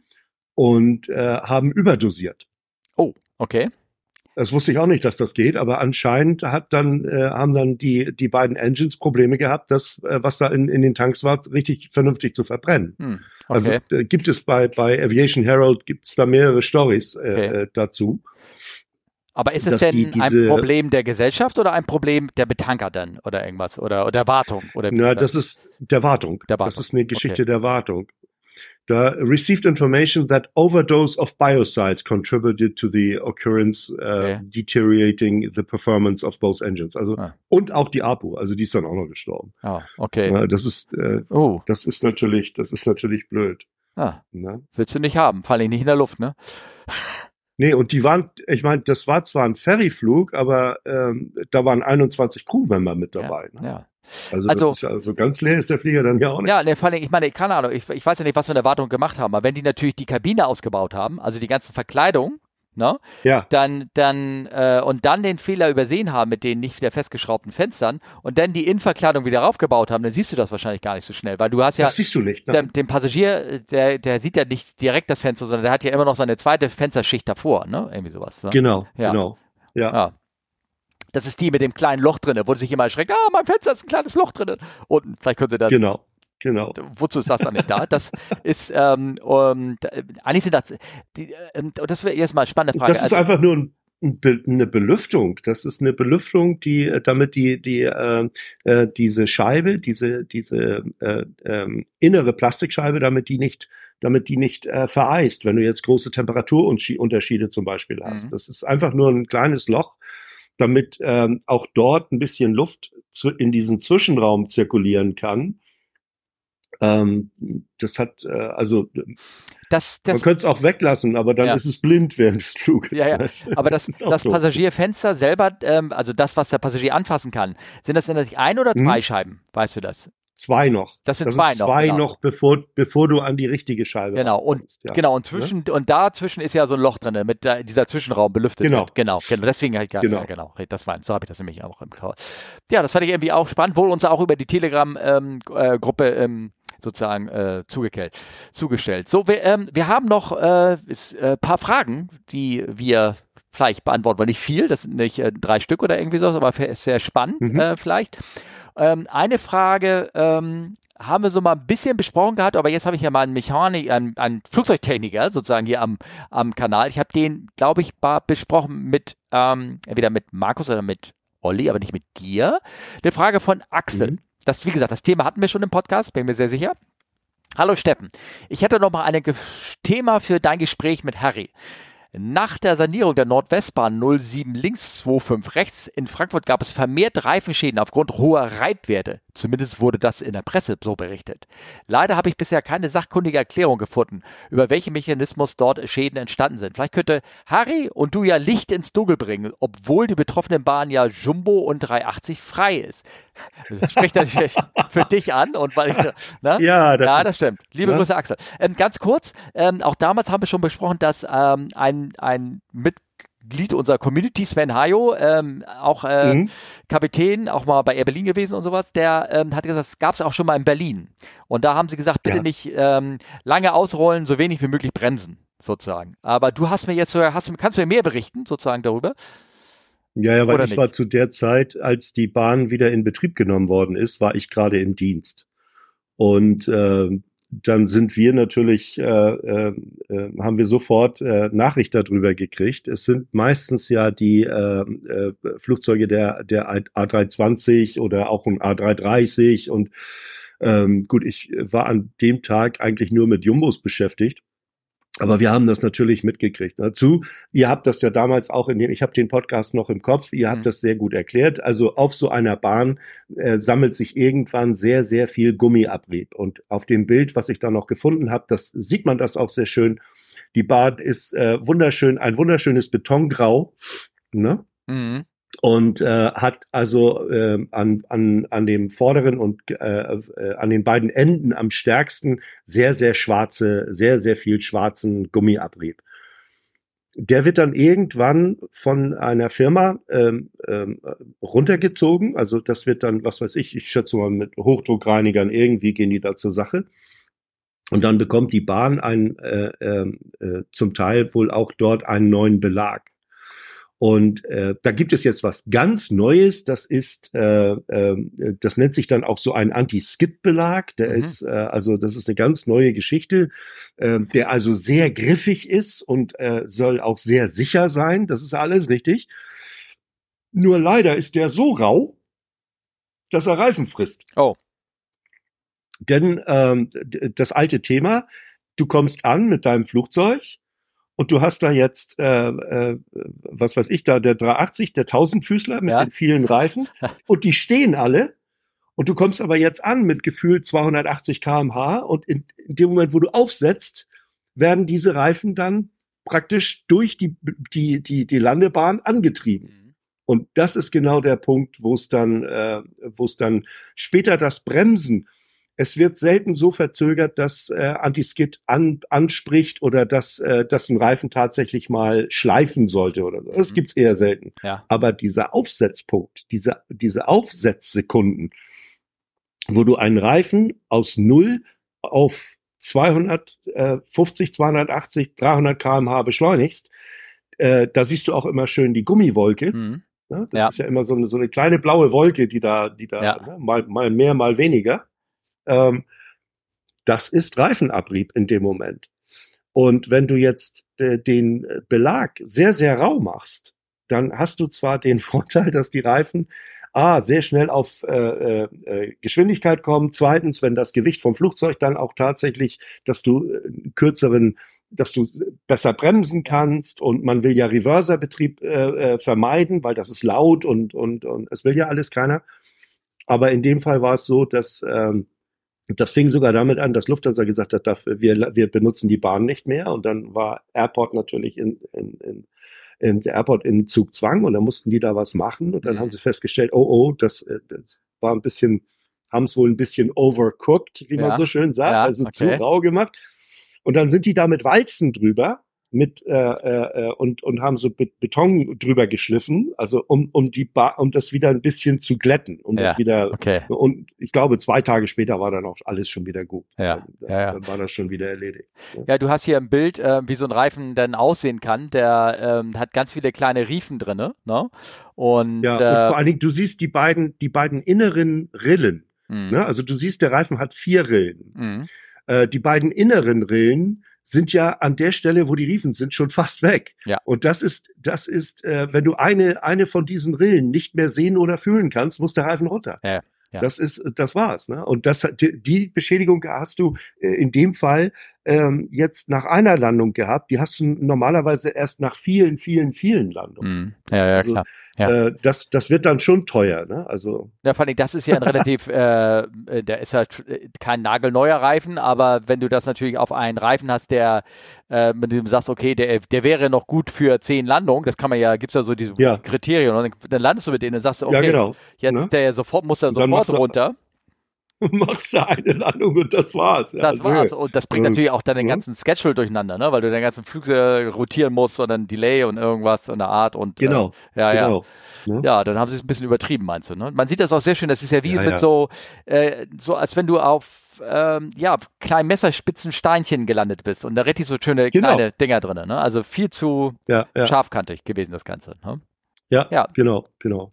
Ja, also wie gesagt, Axel, danke für die Frage. Die hatten wir schon, aber ich habe sie halt noch nicht so toll erklärt bekommen jetzt. Also ich habe selber nicht erklärt, mir war das selber nicht so bewusst. Also alles gut, ne? Sehr schön. Sehr, sehr schön. Ähm, wir haben noch eine andere Frage äh, von York bekommen und ähm, mhm. York hat gefragt, Frage, äh, Frage für Harry und seinen Liebling. Also da haben wir es wieder, du und der Jumbo. Ne? Äh, wenn, der, ja, ja. wenn der Jumbo am Boden links oder rechts herumfährt, klingt es, wenn man nah genug am Bugrad sitzt, Jetzt fragt man sich, welche Klasse fliegt denn der liebe York, dass er so nah am Bugrad sitzt? Hm. Ähm, immer so, als ob das Fahrgestell gleich abreißt. Das habe ich noch nicht so bei anderen Maschinen gehört. Hm. Ja, also York, York, York sitzt wahrscheinlich in der Business Class, weil die, mhm. äh, ähm, ich glaube, beim, beim Jumbo ist der, ist der, ist der vorne noch unter der First? Nee, der, der, der, der, Bugradkasten ist, glaube ich, mehr Warte, schon hinter der, hinter ja. der Einser Tür. Ja, okay. In der, in, Im Bereich der Einser Tür, okay, sagen wir so. Genau. Ja, ja, ja. Gut. Ja, also, also er sitzt. Er kann natürlich auch sein, er sitzt, dass, er, er sitzt, dass er ganz vorne sitzt. Ja, ne? weiß ich nicht genau. Aber, äh, ähm, aber äh, also er sitzt sozusagen in der Nähe des Bugrades und da ist es. Ja. Genau. Ich habe ähm, ich habe ihm auch schon geantwortet, dass äh, dieses Geräusch kenne ich. Das kenne ich sogar von dem wunderschönen leisen 380, ähm, weil ja. das Cockpit dort praktisch auf dem Bugrad sitzt. Da ist das Bugrad, wenn man sich ja, das genau. anguckt, ne, da ist das ist in der ja, Höhe der sehr weit vorne, sehr weit vorne. Und also man hört es auch, wenn man ähm, in den ersten Reihen der Premium Economy sitzt, würde man das genauso hören. Aber im Cockpit hast du das Gefühl gehabt, du sitzt auf dem Ding. Und jeder Turn, äh, jede Landung, das war alles immer ein Scheppern, ein Krachen. Äh, jeder Takeoff, ähm, ähm, kann ja auch mal Markus fragen, der war ja nun auch einmal mit im Cockpit. Das ist echt laut im 380. Ja. Und auch bis, wenn die, wenn das Ding einfährt und wenn er dann gegen die Snubber-Blocks da oben gegenfährt, das richtig so. Die Snubber-Blocks, ja, ja. wenn ja, die Reifen ja. abgebrannt, das ist richtig so ein Quietschen manchmal, was dann kommt. Das ist schon ordentlich Lärm, was dann äh, äh, tönt. Aber Jörg, das ist, weil man dann so leider so dicht dran sitzt an dem Ding. Ne? Da, daher daher ja, kommt genau. das. Das hat nichts irgendwie mit also die, irgendwas zu tun, sozusagen. Das, das, äh, das, das Fahrwerk ist halt äh, äh, nicht sagen wir so, das ist nicht gebaut äh, mit äh, Passagierkomfort in, im Hinterkopf, sondern das ist einfach nur, äh, es soll seinen Zweck und seine Funktion erfüllen und ähm, das macht Geräusche. Es, also ich kann mich an andere Flugzeuge erinnern, die, da ist das auch nicht viel leiser. Wenn du damals an den A310, 306 denkst, leise waren die nie. Das ist, das ist immer ein Geknirsche und Geknorze da unten. Ähm, da muss ich, äh, da muss ich jetzt mal den Spruch nennen. Ein ehemaliger äh, Stationsleiter hat, hat das mal so zu mir gesagt. Er hat gesagt, du, der Hund, der schielt nicht, der soll so gucken. Ne, das, das ist halt so. Was für ein Hund war das denn? Der Spruch fiel mir da gerade. Ja, ja, okay. ja, das äh, weiß ich nicht. Ja, okay. Das war immer, wenn irgendwas, wenn irgendwas komisch war, ein bisschen abstrus, ein bisschen Ne, also das ja. soll so sein. Das auch. Ne, dann, ähm, ne, wie, wie war das bei, bei Peter Lustig? War das immer so, klingt zwar komisch, ist aber so. Ja, ne? also, oder it's not a bug, ja, it's a feature, ne? wie es so schön heißt. Ne? It's a feature, ganz genau. Ja. ähm, also was, äh, was beim 380 äh, besonders leicht aufgetreten ist und das tritt auch beim Jumbo auf, das kenne ich auch vom Geräusch her, ähm, vom, vom Mitfliegen mhm. und sowas, dass äh, wenn der Flieger um die Kurve geht, davon redet ihr auch, dass das Bugrad mhm. äh, gerade beim Einschlagen beim Initial, bis der Flieger sein, bis man geschafft hat, diese Tonnen um die, das, also dieses, äh, ne, der schiebt übers der, Bugrad, ja. Der schiebt übers Bugrad, ja. genau. Du schlägst ein oh. und im ersten Moment rutscht er so ein bisschen und das ist natürlich auch so ein, so, so ein Rutschen, wenn er anfängt, gerade wenn die, wenn das nass ist, ja, ja. bis dann die, bis man dann die, diese ganzen 300 oder 500 Tonnen da überredet hat, um die Kurve zu gehen, das, dann rutscht er manchmal. Ja, ja, weil der Flieger, der Flieger will einfach nur geradeaus. Das interessiert ihn überhaupt nicht, was genau. du da mit deinem Bugart gerade genau, machst. Genau, genau. Das ist also, ja, das, das ist, das stimmt. Ja. Ich glaube, da im 380, äh, da habe ich mal so eine Summe gehört, der ist nur, selbst wenn er voll beladen ist, ist er mit 20 Tonnen vorne belastet, das Bugrad. Und das ist halt nicht das viel. Ist wenig, nee, ja. das ist wenig, genau. Das nee, meiste nee. sitzt halt äh, ne, irgendwo dazwischen von der Belastung her und ähm, deswegen ja, ja. Ähm, äh, rutscht das gerne mal leicht. Also da konnte mit dem 380 konnte man nie so schnell um die Kurve gehen. Wie war das in diesem Film? Ähm, Zero Hour oder irgendwie sowas? Ist es so ein. Ach, hör auf. Ja, ja, da gibt, es, da gibt es ja etliche. Ja, ja, ja. Ja, da, das ist so, glaube ich, so ein Film mit ähm, Charlton Heston als der hasardeurische Kapitän, wie er mit seiner 707 so um die Kurve geht, dass es Bugrad vorne qualmt. In der Kurve. also, ja, das Ding einfach rumgerissen. Okay, ja. ne? Irgendwie, ja, müsste mhm. man irgendwie die Szene, Szene müsste ich, glaube ich, mal irgendwie ähm, rausfinden, ob er das irgendwie, äh, irgendwie findet. Ja, ähm, so, und dann haben wir eine äh, Frage. Ich glaube, das ist auch die letzte Frage dann. Wir sind, reden ja auch schon relativ lange. Ich sehe gerade, ich gucke auf die Uhr, ich muss irgendwann noch hier Essen machen für die Familie. Ähm, äh, die Frage ist von Christian. Die fand ich sehr spannend. Mit Christian habe ich ähm, gestern eine Podcast-Aufnahme gemacht über Ground Ops und ähm, äh, bin mal mhm. gucken, wann ich die äh, ver veröffentliche. So, Christian fragt und er hat uns Bilder mitgeschickt. Frage mhm. zum Triebwerk. Ich weiß, Harry macht keine A320, aber vielleicht weiß er trotzdem was. Beim A320 mit CFM-Triebwerk ist das Spinner also vorne die Spitze von, äh, wo auch meistens das komische Symbol, die Schlange da drauf gezeichnet ist, mit drei Schraubengruppen zu je drei Schrauben montiert. Er hat ein Foto beigeschickt, das seht ihr jetzt auch. Mhm. Ähm, er hat auch nochmal ein Detailfoto äh, beigeschickt, das äh, werde ich euch ähm, äh, jetzt hier reinblenden. Und, ähm, sehr gute Fotos, ja. Ja, ja, genau, sehr schöne Fotos. Und ähm, man sieht, mhm. dass diese Dreiergruppen, wie gesagt, die bestehen ja aus drei Schrauben, dass die mittlere Schraube keine Schraube ist, sondern nur so ein, da kann man einen Imbus reinstecken. Mehr nicht. Also, ne, das, mhm. das ist nicht eine Schraube, die man von außen ausschraubt, sondern das ist irgendwas, was von innen sozusagen fest ist. Und seine Frage ist, ich lese ich mal weiter, äh, ähm, Allerdings ist mir aufgefallen, dass jeweils nur die mittlere Schraube, dass jeweils die mittlere Schraube der drei Gruppen fehlt. Äh, warum sieht man, wa warum sieht man denn diese Befestigung so vor, nutzt sie aber gar nicht? Also warum sagt er, ist da eine Schraube, für ihn sieht das so aus, als wenn da eine Schraube reingehört, aber die nicht genutzt wird. Ist es denn so, Harry? Mhm. Ähm, ja, fast. Also ja. es ist, es ist tatsächlich so, dass die, dass der, der Spinner, und das ist auf dem ersten Bildschild zu erkennen, du hast also das Teil mit der Schlange, zu der Schlange komme ich gleich nochmal, ja. Und dann hast du einen etwas helleren Teil hinten, den Ring.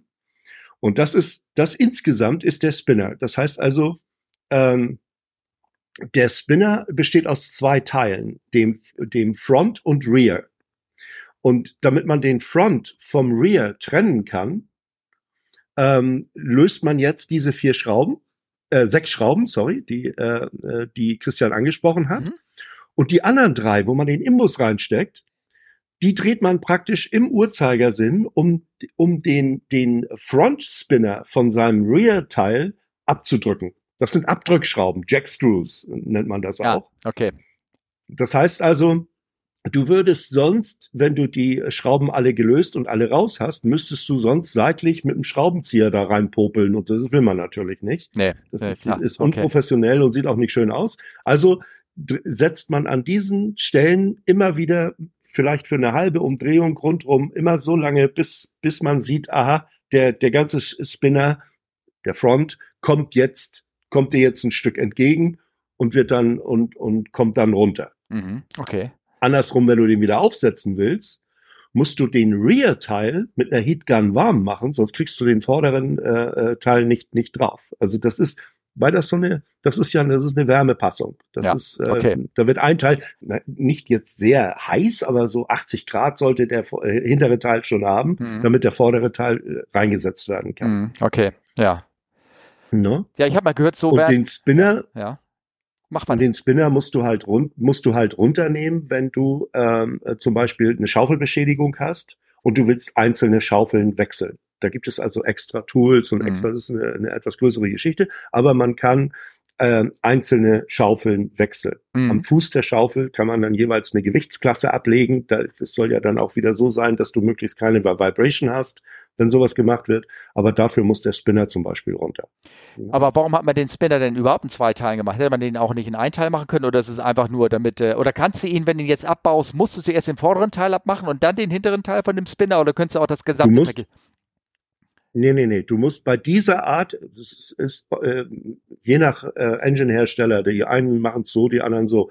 Bei dieser Art musst du den vorderen abbauen, um an die Schrauben für den hinteren zu kommen. Ah, ich verstehe. Die Befestigungsschrauben. Ja. Okay. Du siehst, du siehst bei dem, bei dem, das hat er jetzt, das siehst du hier jetzt nicht. Du hm. siehst bei dem äh, äh, äh hinteren Teil auch seitlich noch Schrauben äh, rein äh, äh, gucken, aber die sind nicht zur Befestigung. Das sind Gewichtsschrauben, die für für Trim Balance äh, benutzt ah, werden. Okay. Das sind Wucht, äh, also Wuchtschrauben. Okay. Für jede Schaufel, an jeder Schaufel hängt im Grunde genommen spinnerseitig steckt eine eine Schraube drin, die eine gewisse Länge hat. Und wenn du jetzt eine Imbalance hast, dann musst du, äh, äh, da gibt es ein Programm dafür und dann wird dir gesagt, okay, an der Schaufel musst du wissen, welche, welche das ist, wie, wie rum du zählst mhm. und wo die Nummer eins ist. Da ist, ein, ist so, ein, so, ein, so, ein, so ein Körnerpunkt an der. Und dann sagst du, okay, an, an Schaufel Nummer 17 äh, jetzt das Gewicht ändern von P03 auf P05 oder irgend sowas. Da ist die ein bisschen länger. Hm, ich verstehe. Das heißt, die kriegt ein größeres Gewicht. Ah, okay, cool. Ja, gut. Ähm, das, also die Reifen aus Wuchten am Auto, ne?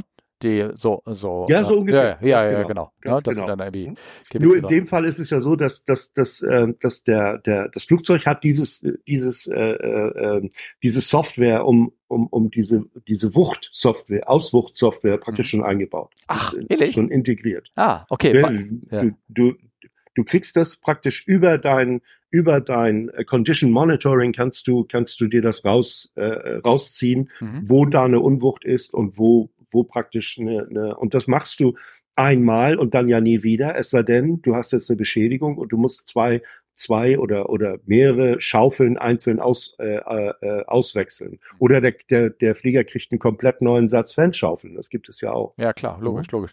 Bei diesen Fanschaufeln, die jetzt aber so bei der CFM drinne sind, die ähm, äh, genau, die werden ja dann, wenn da Beschädigung ist, dann werden die abgebaut, dann werden die ausgeschliffen und all sowas, ne, damit sie wieder gerade sind. Ne? Und ja, genau. ja, genau, kann man noch so sagen. Manchmal machen. gar nicht abgebaut. Ah, Manchmal ja. kannst du ausschleifen, nacharbeiten, noch am äh, äh, während die noch eingebaut sind. Mhm. Da gibt es aber Limits dazu, wie ja. viel du nacharbeiten okay. und, und, und schleifen darfst. Ja. Ne?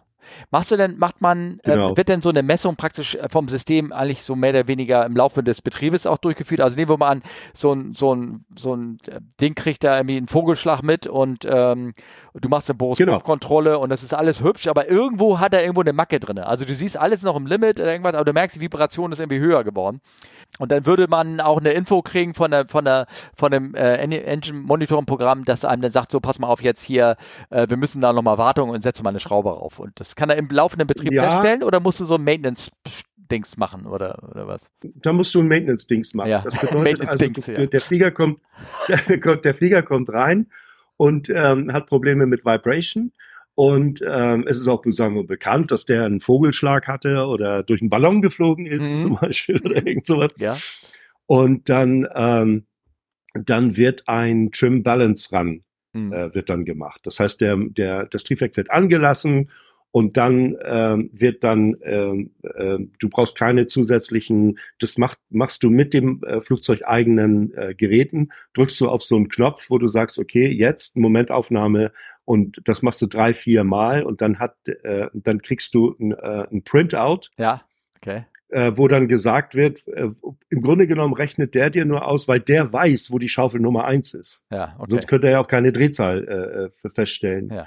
Und der sagt im Grunde genommen, dieses Programm sagt im Grunde genommen, ähm, im, in Bezug zu Schaufel Nummer eins habe ich in Vektor Nummer so und so, so viel, äh, zu viel oder zu wenig Gewicht. Und das rechnen die direkt um und sagen, okay, an Schaufel Nummer 17 oder Ja. 18 machst du jetzt mal Ja, ja, mehr, mehr oder weniger Gewicht. Ja. Ja? Ja. ja. Schon cool. Das geht. Aber diese Schlange, die da drauf gemalt ist, du Ja. weißt, wozu die ist, ne? Ja, ja, ja, ich weiß, aber hast du eine andere Erklärung dafür? Nein, nein, Fangfrage. das Achso, ist, kann ja irgendwie sein, dass da irgendwas. Nee. nein, nein, war keine Fangfrage. Ja, ja, okay. Viele wissen es nicht. Also, Ehrlich? ne? Ach so, ja. Nee, also, also, okay, jetzt, jetzt tue ich mal, stelle ich mal doof. Mir wurde gesagt, es geht um Vögel abzuwehren. Richtig, ist es auch. Ach so, ja gut, okay, ja, hab ich, haben wir dieselben Ausdruck. Ja, okay. Bird, Das menschliche Auge kann, das menschliche Auge kann ähm, dieses, diese Spirale natürlich nicht mehr äh, richtig identifizieren, wenn Ja. du jetzt, äh, wenn der, wenn das Triebwerk läuft. Ja, Aber ein Vogel sieht das. Ja. Ein Vogel sieht das als, als Warnung. ja, gut.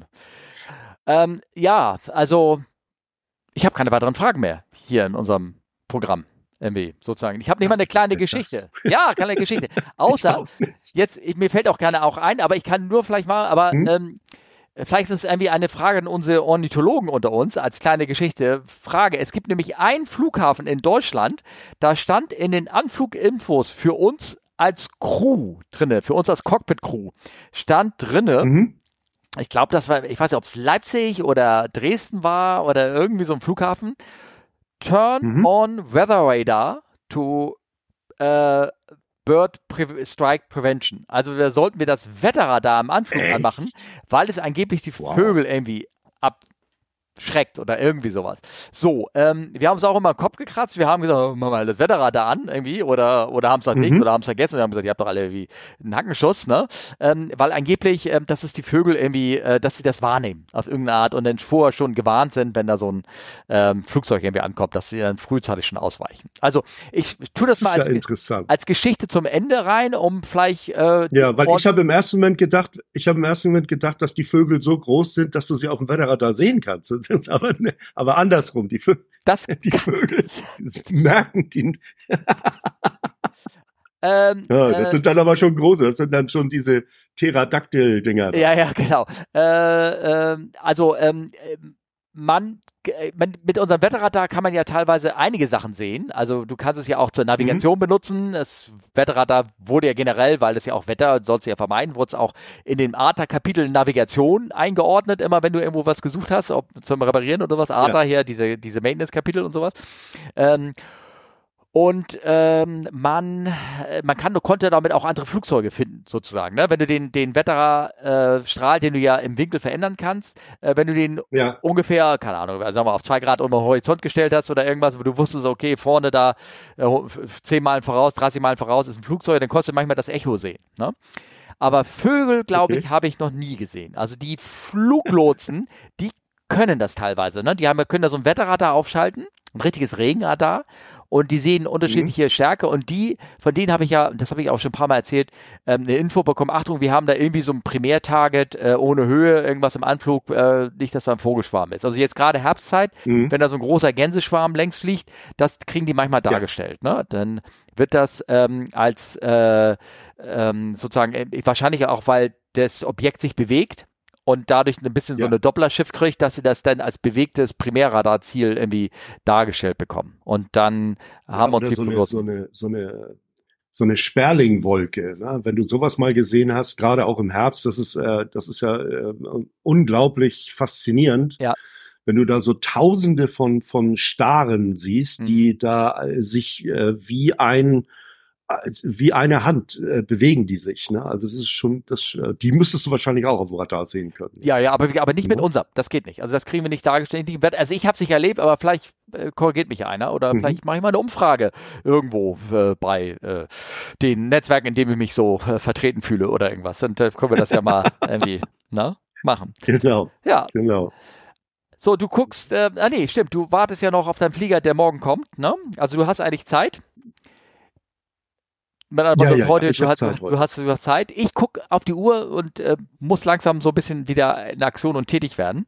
Das heißt, ich würde langsam die Sachen Mhm. so eintüten, wenn ich das darf, Ja, gerne, ne, ja. sein. Oder hast noch irgendwas? Ich bedanke mich ganz herzlich, dass du, dass du da Alles gut. warst. Ne? Und ich glaube, du machst das ja auch gerne. Und deine, da- das ist ja nicht nur, das, das ist ja mittlerweile auch deine Community sozusagen. Vielleicht solltest du, nee, lieber nicht, nicht in diese Telegram-Gruppe rein, sonst wird man doch mit Fragen be- bedonnert oder irgendwie so. Ähm, und ähm, mich freut mich, dass du da warst. Ähm, wenn ihr Fragen direkt ab, ich weiß gar nicht, ob du schon mal direkt befragt worden wurdest. Ähm, wir wissen ja, wo du dich erreichst. Bin ne? ich äh, Ja. jetzt jetzt vor kurzem auf Insta hat mich einer ähm, ähm, äh, hat mich ein ein ein ähm, äh, Zuhörer, der hat äh, hat mir Fragen gestellt bezüglich äh, äh, Las Vegas, weil ich da hatte ich doch die Sphere fotografiert Mhm. und habe da von einem Parkhaus berichtet. Also das fand ich sehr nett. Ja, also okay. das äh, das äh, die die die Wege sind dann vielleicht ein bisschen umständlicher, als wenn ich jetzt direkt bei Telegram Ja, oder sowas ja, wäre. ja, ja. Das ist über Insta kann man mich ja jederzeit erreichen. Genau, genau. Und das kommt alles jetzt in den Sendeplan rein. Ansonsten, wie gesagt, der berühmte Telegram-Channel über E-Mail, über äh, Insta. Ähm, es steht alles drin. Ich will das gar nicht irgendwie aus, äh, damit ausdrücken. Mittlerweile, ja, wie gesagt, auch bei Blue Sky bin ich drinne und bei Mastodon sowieso auch. Twitter natürlich immer noch oder X, wie das heißt. Also so ist es nicht. Aber das wird echt weniger da jetzt mittlerweile. Ähm, ja, freut mich, dass du da warst. Ich sage auf Wiedersehen und äh, bis hoffentlich zum nächsten Mal. Ja, tschüss Steffen, hat Spaß gemacht und äh, ja, bis die Tage mal wieder. Bis die Gerne. Tage. Jo, schnacken. Tschüss. tschüss.